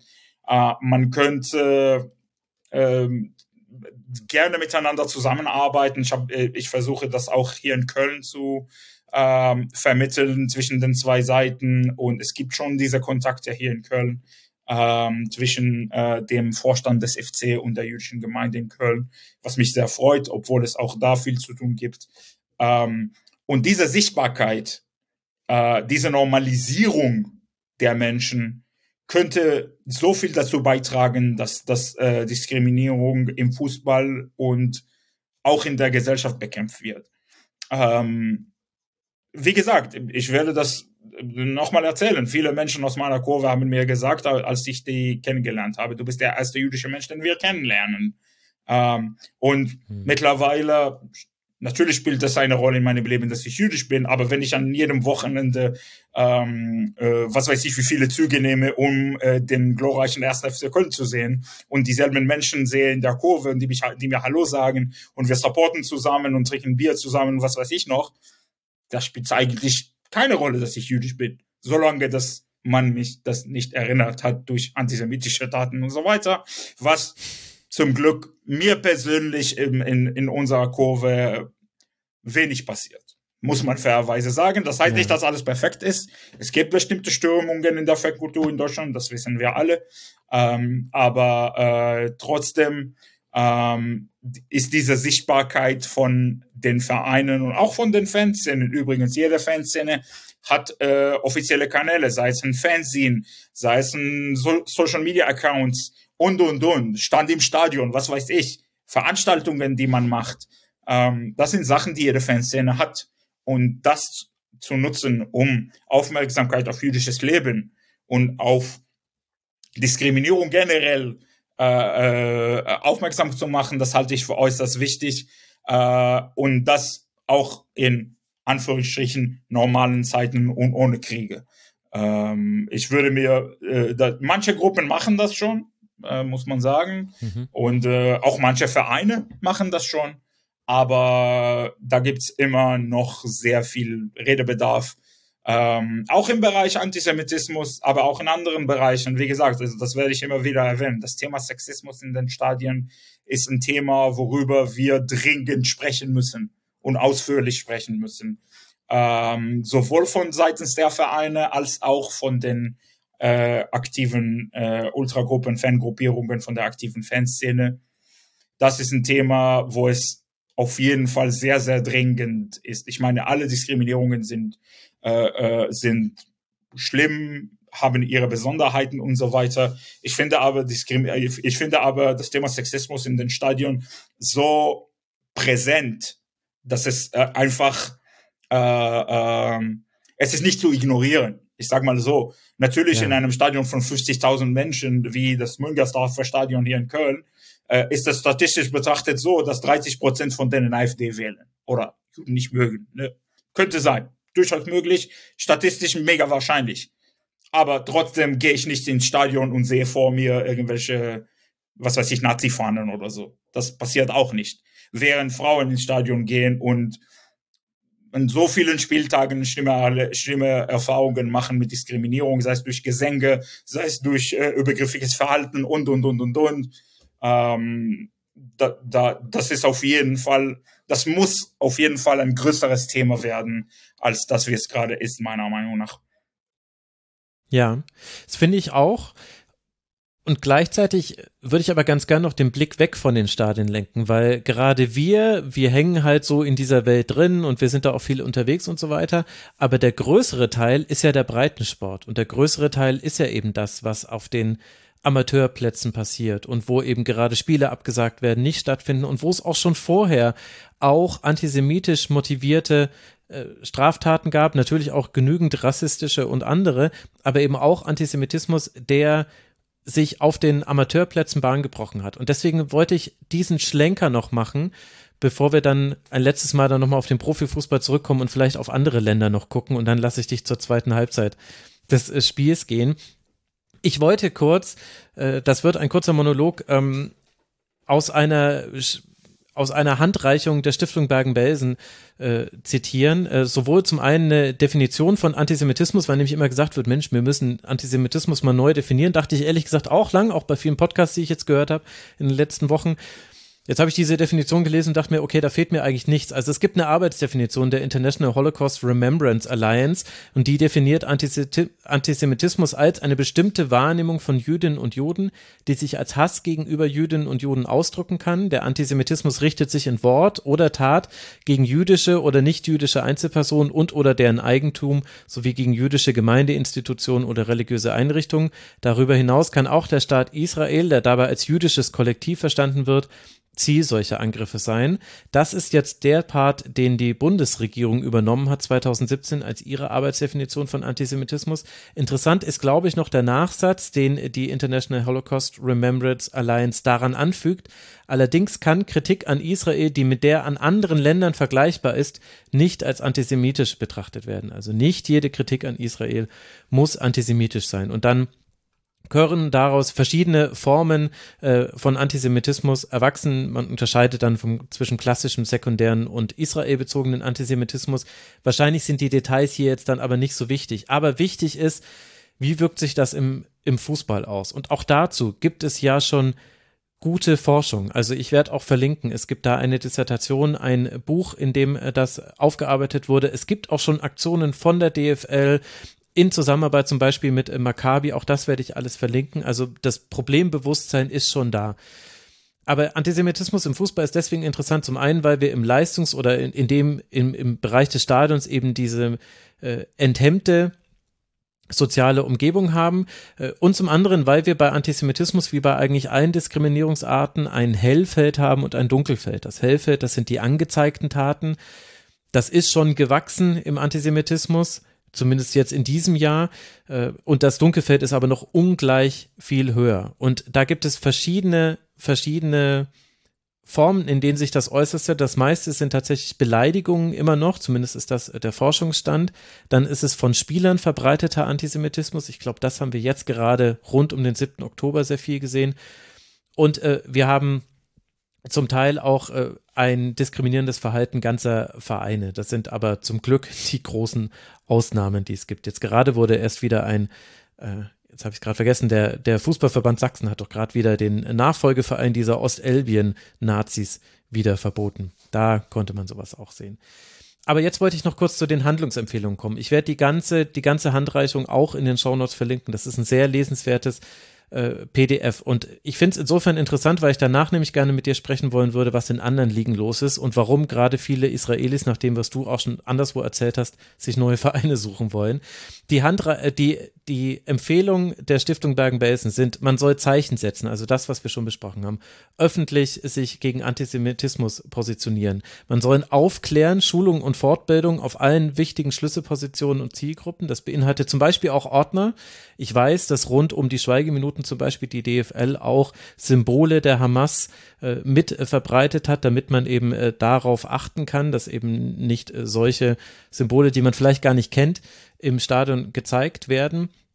Antisemitismus systematisch erfassen und Betroffene unterstützen, das Engagement gegen Antisemitismus stärken, Antisemitismus im sozialen Umfeld gemeinsam vor Ort bekämpfen, das fand ich einen sehr interessanten Punkt, denn das meint, dass man niedrigschwellige Anlässe schafft, dort, wo man den Alltag der Beteiligten an denen anknüpfen kann. Also zum Beispiel, ich veranstalte eben ein Fußballturnier. Ich lade nicht zu der Lesung äh, aus de, dem tollen Buch zu Antisemitismus im Fußball, sondern ich veranstalte ein Fußballturnier mit beteiligten Vereinsmitgliedern oder ich mache eine künstlerische Aktion mit, mit äh, beteiligten Vereinsmitgliedern oder vielleicht auch Nichtmitgliedern. Und in diesem Rahmen kläre ich über Antisemitismus auf. Unterschiedlichkeit der Zielgruppen im Blick behalten, ganz wichtiger Punkt. Es sind nämlich nicht nur die Fans, die manchmal antisemitisch sind. Lasst uns bitte auch auf die Haupttribünen gucken. Lasst uns bitte auch in die Logen gucken. Da gibt es also sehr, sehr viel noch zu tun. Ähm, Begegnungen und Bildungsangebote äh, sollen geschaffen werden. Die lokale jüdische Geschichte im Fußball erforschen. Meiner Meinung nach ein sehr, sehr wichtiges Instrument. Allein, wenn wir uns angucken, was da eben die Fanszenen schon geleistet haben, die das getan haben. Also Eintracht Frankfurt hat da äh, Untersuchungen äh, zu gemacht. Die Südkurve München ist mit dem ganzen Gedenken an Kurt Landau immer so eins der Vorzeigebeispiele, aber es gibt noch viele, viele andere im deutschen Fußball. Äh, man soll die Prävention gegen Antisemitismus fachlich begleiten und eine Online-Präsenz äh, gegen Antisemitismus äh, stärken. Ähm, das ist dann schon so eine ganz konkrete Plattform, die geschaffen wurde. Und dazu muss man wissen, inzwischen haben, das ging 2017 los und 2022 war es dann abgeschlossen, inzwischen gibt es in jedem Regionalverband Fußballverband gibt es Meldestellen gegen Diskriminierung und darunter fällt eben auch Antisemitismus. Auch die werde ich alle verlinken. Da gibt es eine schöne Übersichtsseite vom DFB. Und ich glaube eben gerade im breiten Sport ist es eben wichtig, das zu wissen. Denn es ist schwierig bis wahrscheinlich manchmal unmöglich, sich alleine gegen Antisemitismus zu positionieren in einer vielleicht fremden Umgebung oder vielleicht auch in einer sehr vertrauten Umgebung, in der man sich aber in der Minderheit führt. Aber wir müssen als erster Schritt müssen wir den Dunkelbereich verkleinern und den Hellbereich vergrößern. Antisemitismus muss erkennbar sein, so wie Diskriminierung jeder Art gemeldet werden müssen. Wir müssen uns des Problems bewusst werden. Das ist der erste Schritt, damit man etwas verbessern kann. Ich hoffe, du verzeihst mir diesen äh, langen Monolog. Ich hatte irgendwie das Gefühl, das hier noch loswerden zu wollen. Wenn du dazu Gedanken hast, äh, noch äh, gerne. Ansonsten lass uns, lass uns ins Ausland gucken. Du schüttelst äh, den ja, Kopf. Ja, alles gut. Können wir Über gerne weitermachen. Wir machen, wir machen weiter. Was ist in der Premier League los? Warum ist es so, dass israelische Fußballfans sich ja verraten fühlen nach den Schilderungen, die du mir im Vorgespräch erzählt hast, die ich anderswo auch gelesen habe, unter anderem eben von der Premier League, aber auch von anderen Ligen? Ich glaube, das hat damit zu tun, äh, das hat mit diesem, äh, mit dieser Analyse von Yuval Noah Harari zu tun. Äh, ich glaube schon, dass es dieses Mal äh, wenig Verständnis in Israel gibt für äh, eine Position von äh, so nach dem Motto, wir sind beide Seiten. Äh, mhm. Es gibt dafür wenig bis gar kein Verständnis. Und viele, äh, was heißt viele, die Premier League hat äh, den Vereinen äh, äh, klar gesagt, also Israel-Fahnen, Palästina-Fahnen müssen raus aus den Stadien. Die müssen rausbleiben. Wir bleiben da in der Mitte. Es gab, ich glaube, die Ausnahme ist Crystal Palace. Crystal Palace hat da eine, ein sehr gutes Statement äh, gemacht zu dem Thema. Aber außerdem gab es so gut wie keine, kein Premier League Verein, der sich, ähm, ich sag mal, dem Geschmack der Israelis äh, äh, gut geäußert hat. Dazu kommen Geschichten wie die Geschichte mit, Liverpool, mit, FC, mit dem FC Liverpool und der Fahne der Ermordeten äh, und der Geschichte von ähm, vom israelischen FC Chelsea Fanclub. Ähm, die Geschichte war so, die äh, der israelische FC, Fan, FC Chelsea Fanclub hat eine Fahne, eine eine Art, da gibt es keine Zäune, aber so eine so eine Fahne, die äh, da in der Kurve hängt und diese Fahne hängt seit immer, seit 2000 irgendwas, ne, 12, 13, 14, mhm. irgendwas. Äh, diese Fahne ist nichts Politisches, das steht einfach ähm, Israeli Blues oder sowas mit zwei, äh, äh, mit zwei Davidsternen an beiden Seiten. Na, eigentlich total, mhm. total easy. Äh, der Verein hat denen gesagt, die Fahne muss runter. Es könnte eine Fahne da geben mit dem Namen Israeli Blues oder Israeli Chelsea Fans, aber David Sterne gehen nicht. Das ist uns zu politisch. Ähm, mhm. Und ich weiß nicht, was der aktuelle Stand der Dinge ist in dem Bereich, aber solche Vorfälle ähm, zeigen ganz genau, wie dieser Versuch der Premier League in der Mitte zu stehen, wie krass es scheitert. Weil wenn du nichts sagst, verlierst du nicht nur die eine Seite, du verlierst beide Seiten. Ähm, natürlich wollen auch Leute, die pro Palästina sind, eine Art Statement sehen. Natürlich wollen mhm. das nicht nur pro Israelis oder Israelis an sich.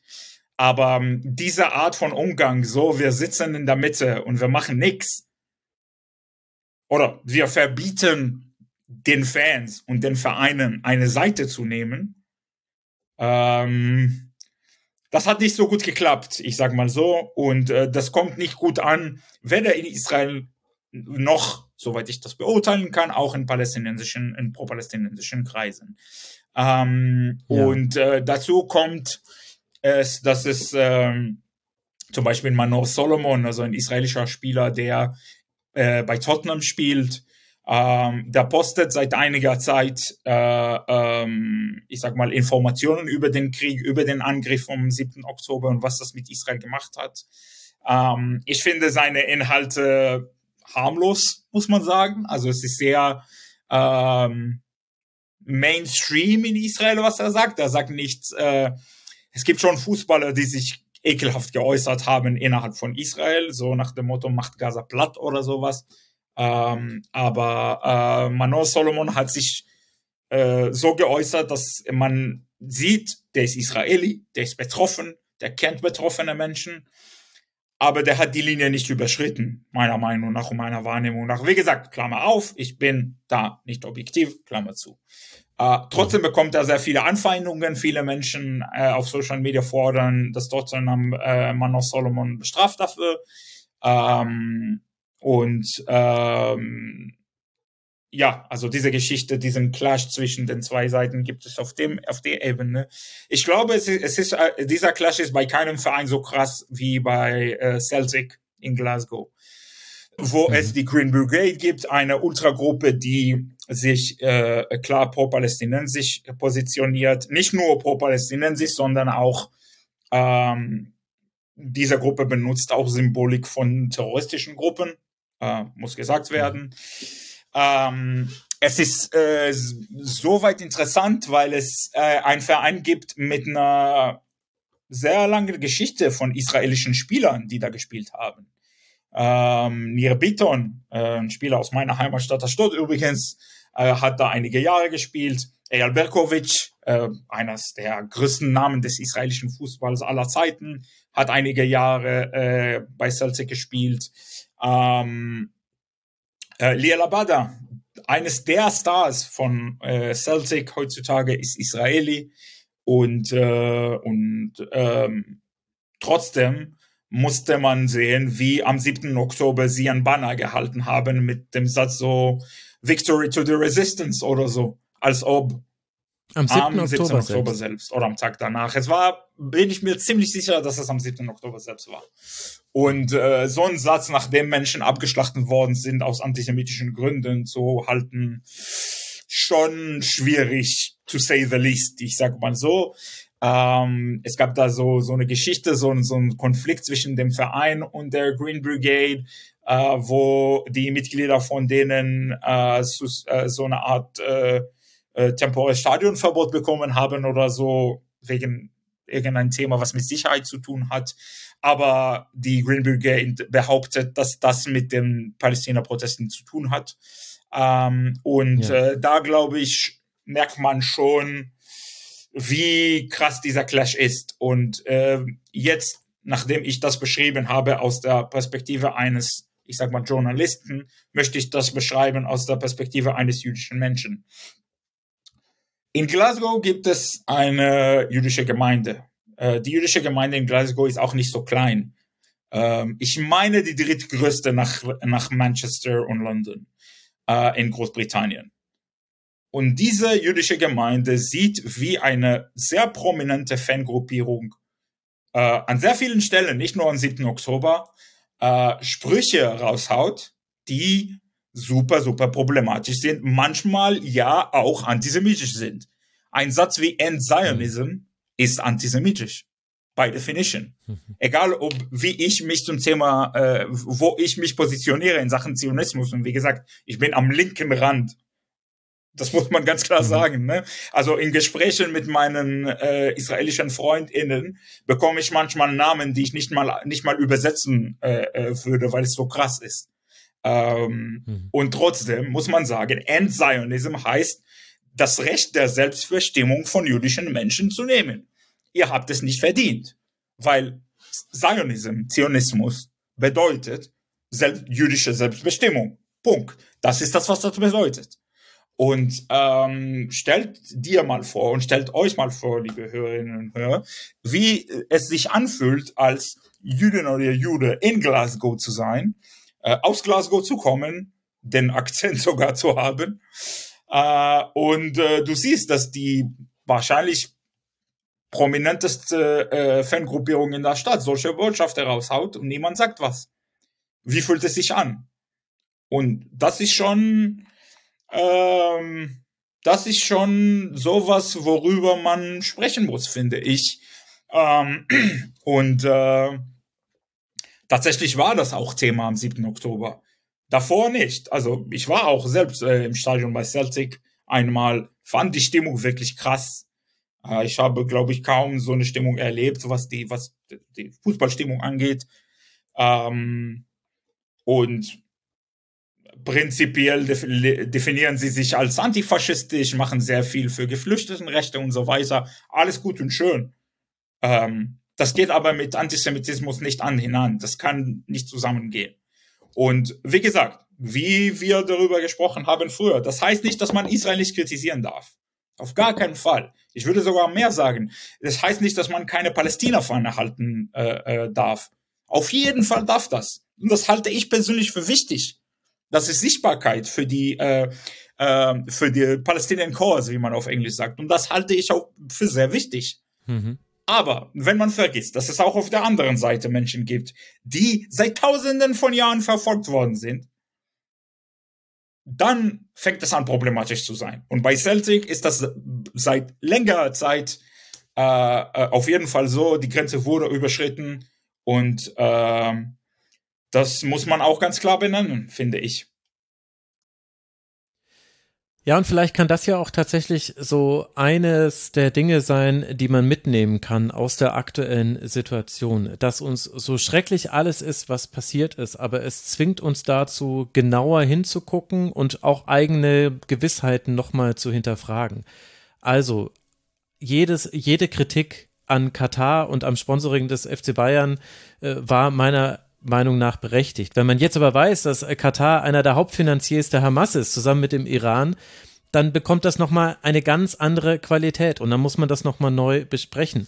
Genauso wie eben jetzt hier mit der Green Brigade bei Celtic Glasgow, wo ich auch viele Menschen kenne, die eben gerade wegen des Einsatzes für eben Geflüchtete und so weiter, weil sie aus einem linken Spektrum kommen, da große Sympathien für haben. Und gleichzeitig habe ich das auch nicht gesehen, diesen Antisemitismus. Das da, also ich sehe hier Bilder der äh, PFLP, äh, die beim Spiel gegen Atletico Madrid in der Champions League gezeigt wurde. Das wird nicht zum ersten Mal gewesen sein, dass da diese Fahne war. Ich wusste nicht, was sie bedeutet. Ich habe nicht hingesehen. Ich habe Antisemitismus auch im linken Spektrum nicht so sehr vermutet, wie er da ganz offensichtlich grassiert, so wie ich es jetzt aktuell feststelle. Und genauso auch mit dem, was du über England erzählt hast. Bei England gibt es ja gleich noch zwei Aspekte, die interessant sind beim Verhalten der Premier League. Das eine ist, England ist die Besatzungsmacht die sich dann zurückgezogen hat und letztlich, ich will jetzt nicht sagen, England ist schuld, aber die Beziehung zwischen England und die, allen Menschen, die in dieser Region wohnen, ist nochmal eine ganz besondere. Da kann man sich auch nochmal einlesen, wenn einen das interessiert. Und das Zweite ist, ich zumindest komme nicht um den Fakt herum, du hast es vorhin angedeutet, wir haben in Deutschland noch einige Mitglieder geführte Vereine, aber sie sind allesamt, fast allesamt nicht in der Hand von ausländischen Investoren bei der Premier League komme ich nicht an dem Fakt vorbei, dass da ganze Scheichtümer mit äh, eingebunden sind, dass da auch Saudi-Arabien jetzt bei Newcastle mit dabei ist. Da kann man jetzt auch die Gegenargumentation fahren. Es gibt ja Anlass zur Vermutung, ist äh, offenbar standen ja Israel und Saudi-Arabien relativ kurz vor einer Art Friedensabkommen, was auch was auch historisch äh, gewesen wäre. Wer weiß, welche Rolle das bei den Taten der Hamas gespielt hat. Wir müssen da aber gar nicht zu sehr ins Detail zu gehen, um einfach zu erkennen, auch dahingehend müssen wir eben diese Struktur dieser Liga hinterfragen und müssen uns eben dann auch die Frage stellen, ich meine, wir, du und ich, wir werden jetzt nicht die Premier League verändern, dir würde das zwar sehr viel bedeuten, weil du dann United retten könntest, vielleicht würden da mal wieder positive Dinge passieren, aber wir gestalten ja, wie wir hier in Deutschland leben und wie wir hier in Deutschland über den Fußball sprechen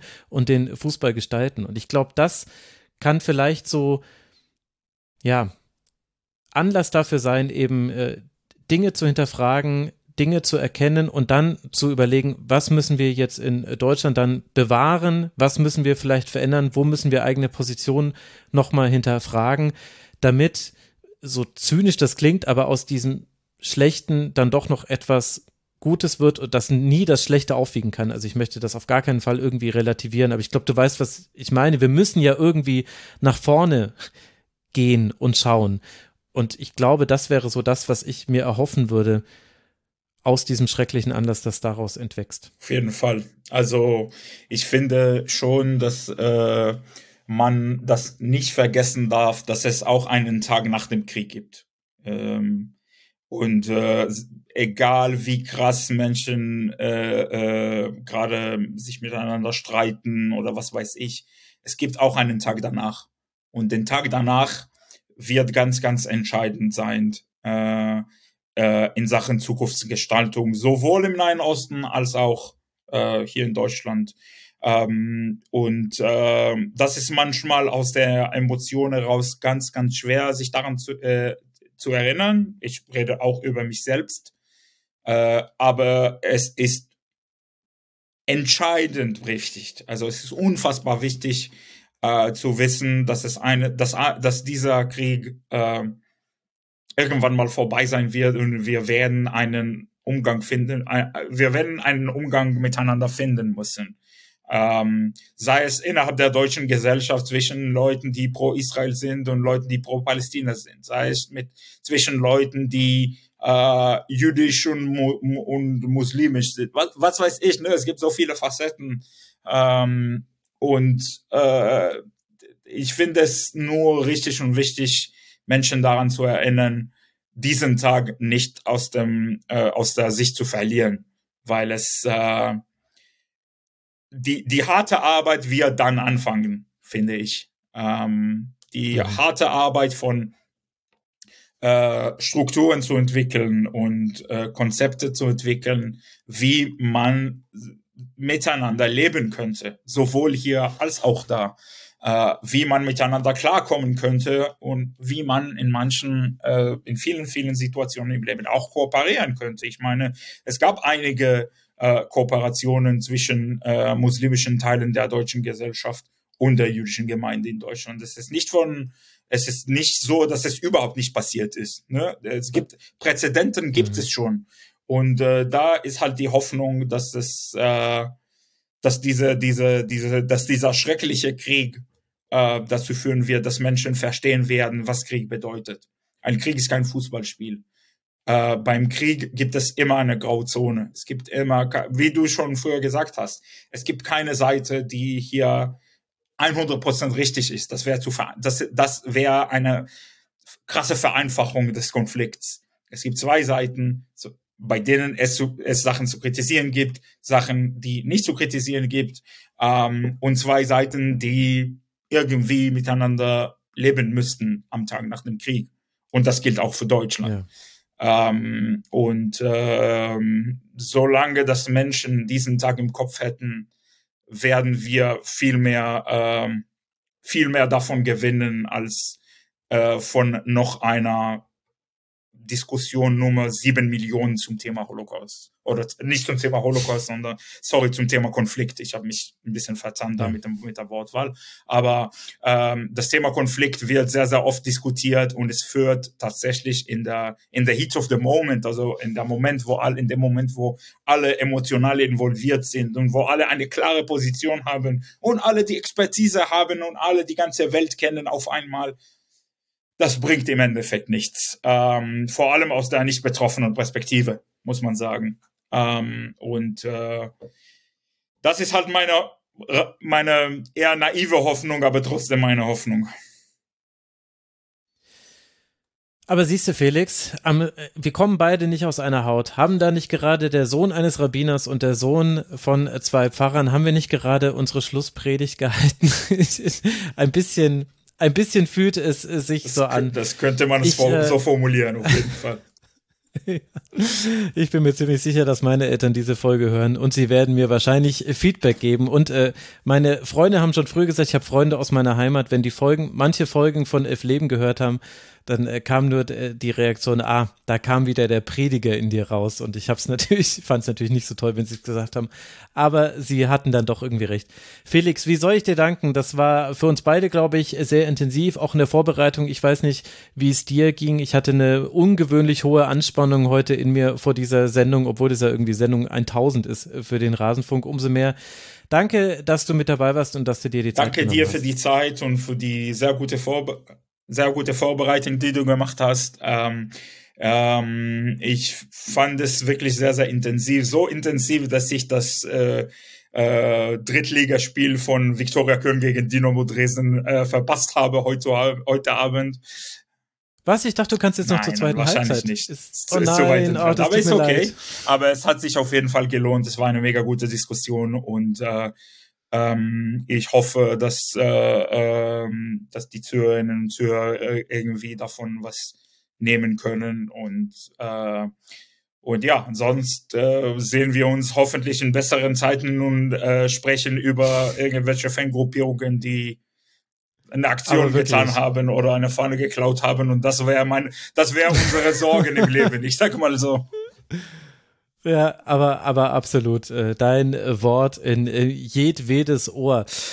Gibt es noch irgendwelche, ich möchte gleich noch ein paar Podcast-Empfehlungen machen. Hast du auch etwas, wo du sagst, das würdest du jetzt den Hörerinnen und Hörern noch empfehlen? Um, ähm, den, der Podcast, den ich empfehlen würde, ist der, äh, es hat nichts mit dem Thema zu tun, muss man sagen. Aber der ich habe in den letzten Monaten den äh, Podcast Legende verloren entdeckt über die Geschichte des Frauenfußballs. Ich weiß nicht, ob es schon erwähnt worden ist in dem Zusammenhang, äh, aber ich würde es schon gerne erwähnen. Ich lerne sehr, sehr viel äh, von deren Arbeit und äh, ich finde es sehr, sehr empfehlenswert, ähm, das zu hören und sich immer mehr nicht nur mit dem äh, ähm, Fußball der Frauen von heutzutage auseinanderzusetzen, sondern auch mit den Traditionen, die sich da entwickelt haben und mit, äh, äh, mit der Geschichte des Spiels einfach. Und äh, ich finde, äh, die machen da großartige, wichtige Arbeit für den Fußball in Deutschland im Allgemeinen. Und äh, das wäre mein Schlusswort für heute, glaube ich. Okay, dann bin ich jetzt der Spielverderber, der nicht Fußball-Podcast empfiehlt. Aber ich äh, habe viele Sendungen gehört, liebe Hörerinnen und Hörer. Ich bin in meinem Podcast-Bereich geblieben, habe mich jetzt nicht in fremde Podcasts reingehört. Ich möchte euch folgende Sendungen empfehlen zur Thematik in dieser absteigenden Reihenfolge. Die 29er habe ich schon mal empfohlen. Die haben drei Stunden 50 Minuten wirklich sehr differenziert über sehr viele Aspekte gesprochen. Da habe ich auch dieses Harari-Zitat zum ersten Mal gehört. Dann hat Piratensender Powerplay, die haben zwei Sendungen gemacht. Einmal, was jetzt mit Israel passiert passiert mit Richard C. Schneider und was jetzt mit Gaza passiert mit Tom Khaled. Beide, beide Sendungen kann ich euch sehr empfehlen. Außerdem die Folgesendung, das größte Dilemma der Welt.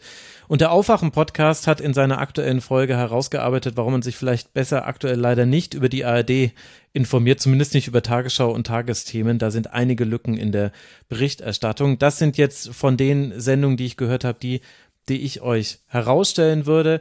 Es wird umfangreiche Shownotes zu dieser Sendung geben, ganz, ganz viele Links, da werden auch diese Podcasts mit drin sein und ihr werdet sehen, wo ihr Felix folgen könnt.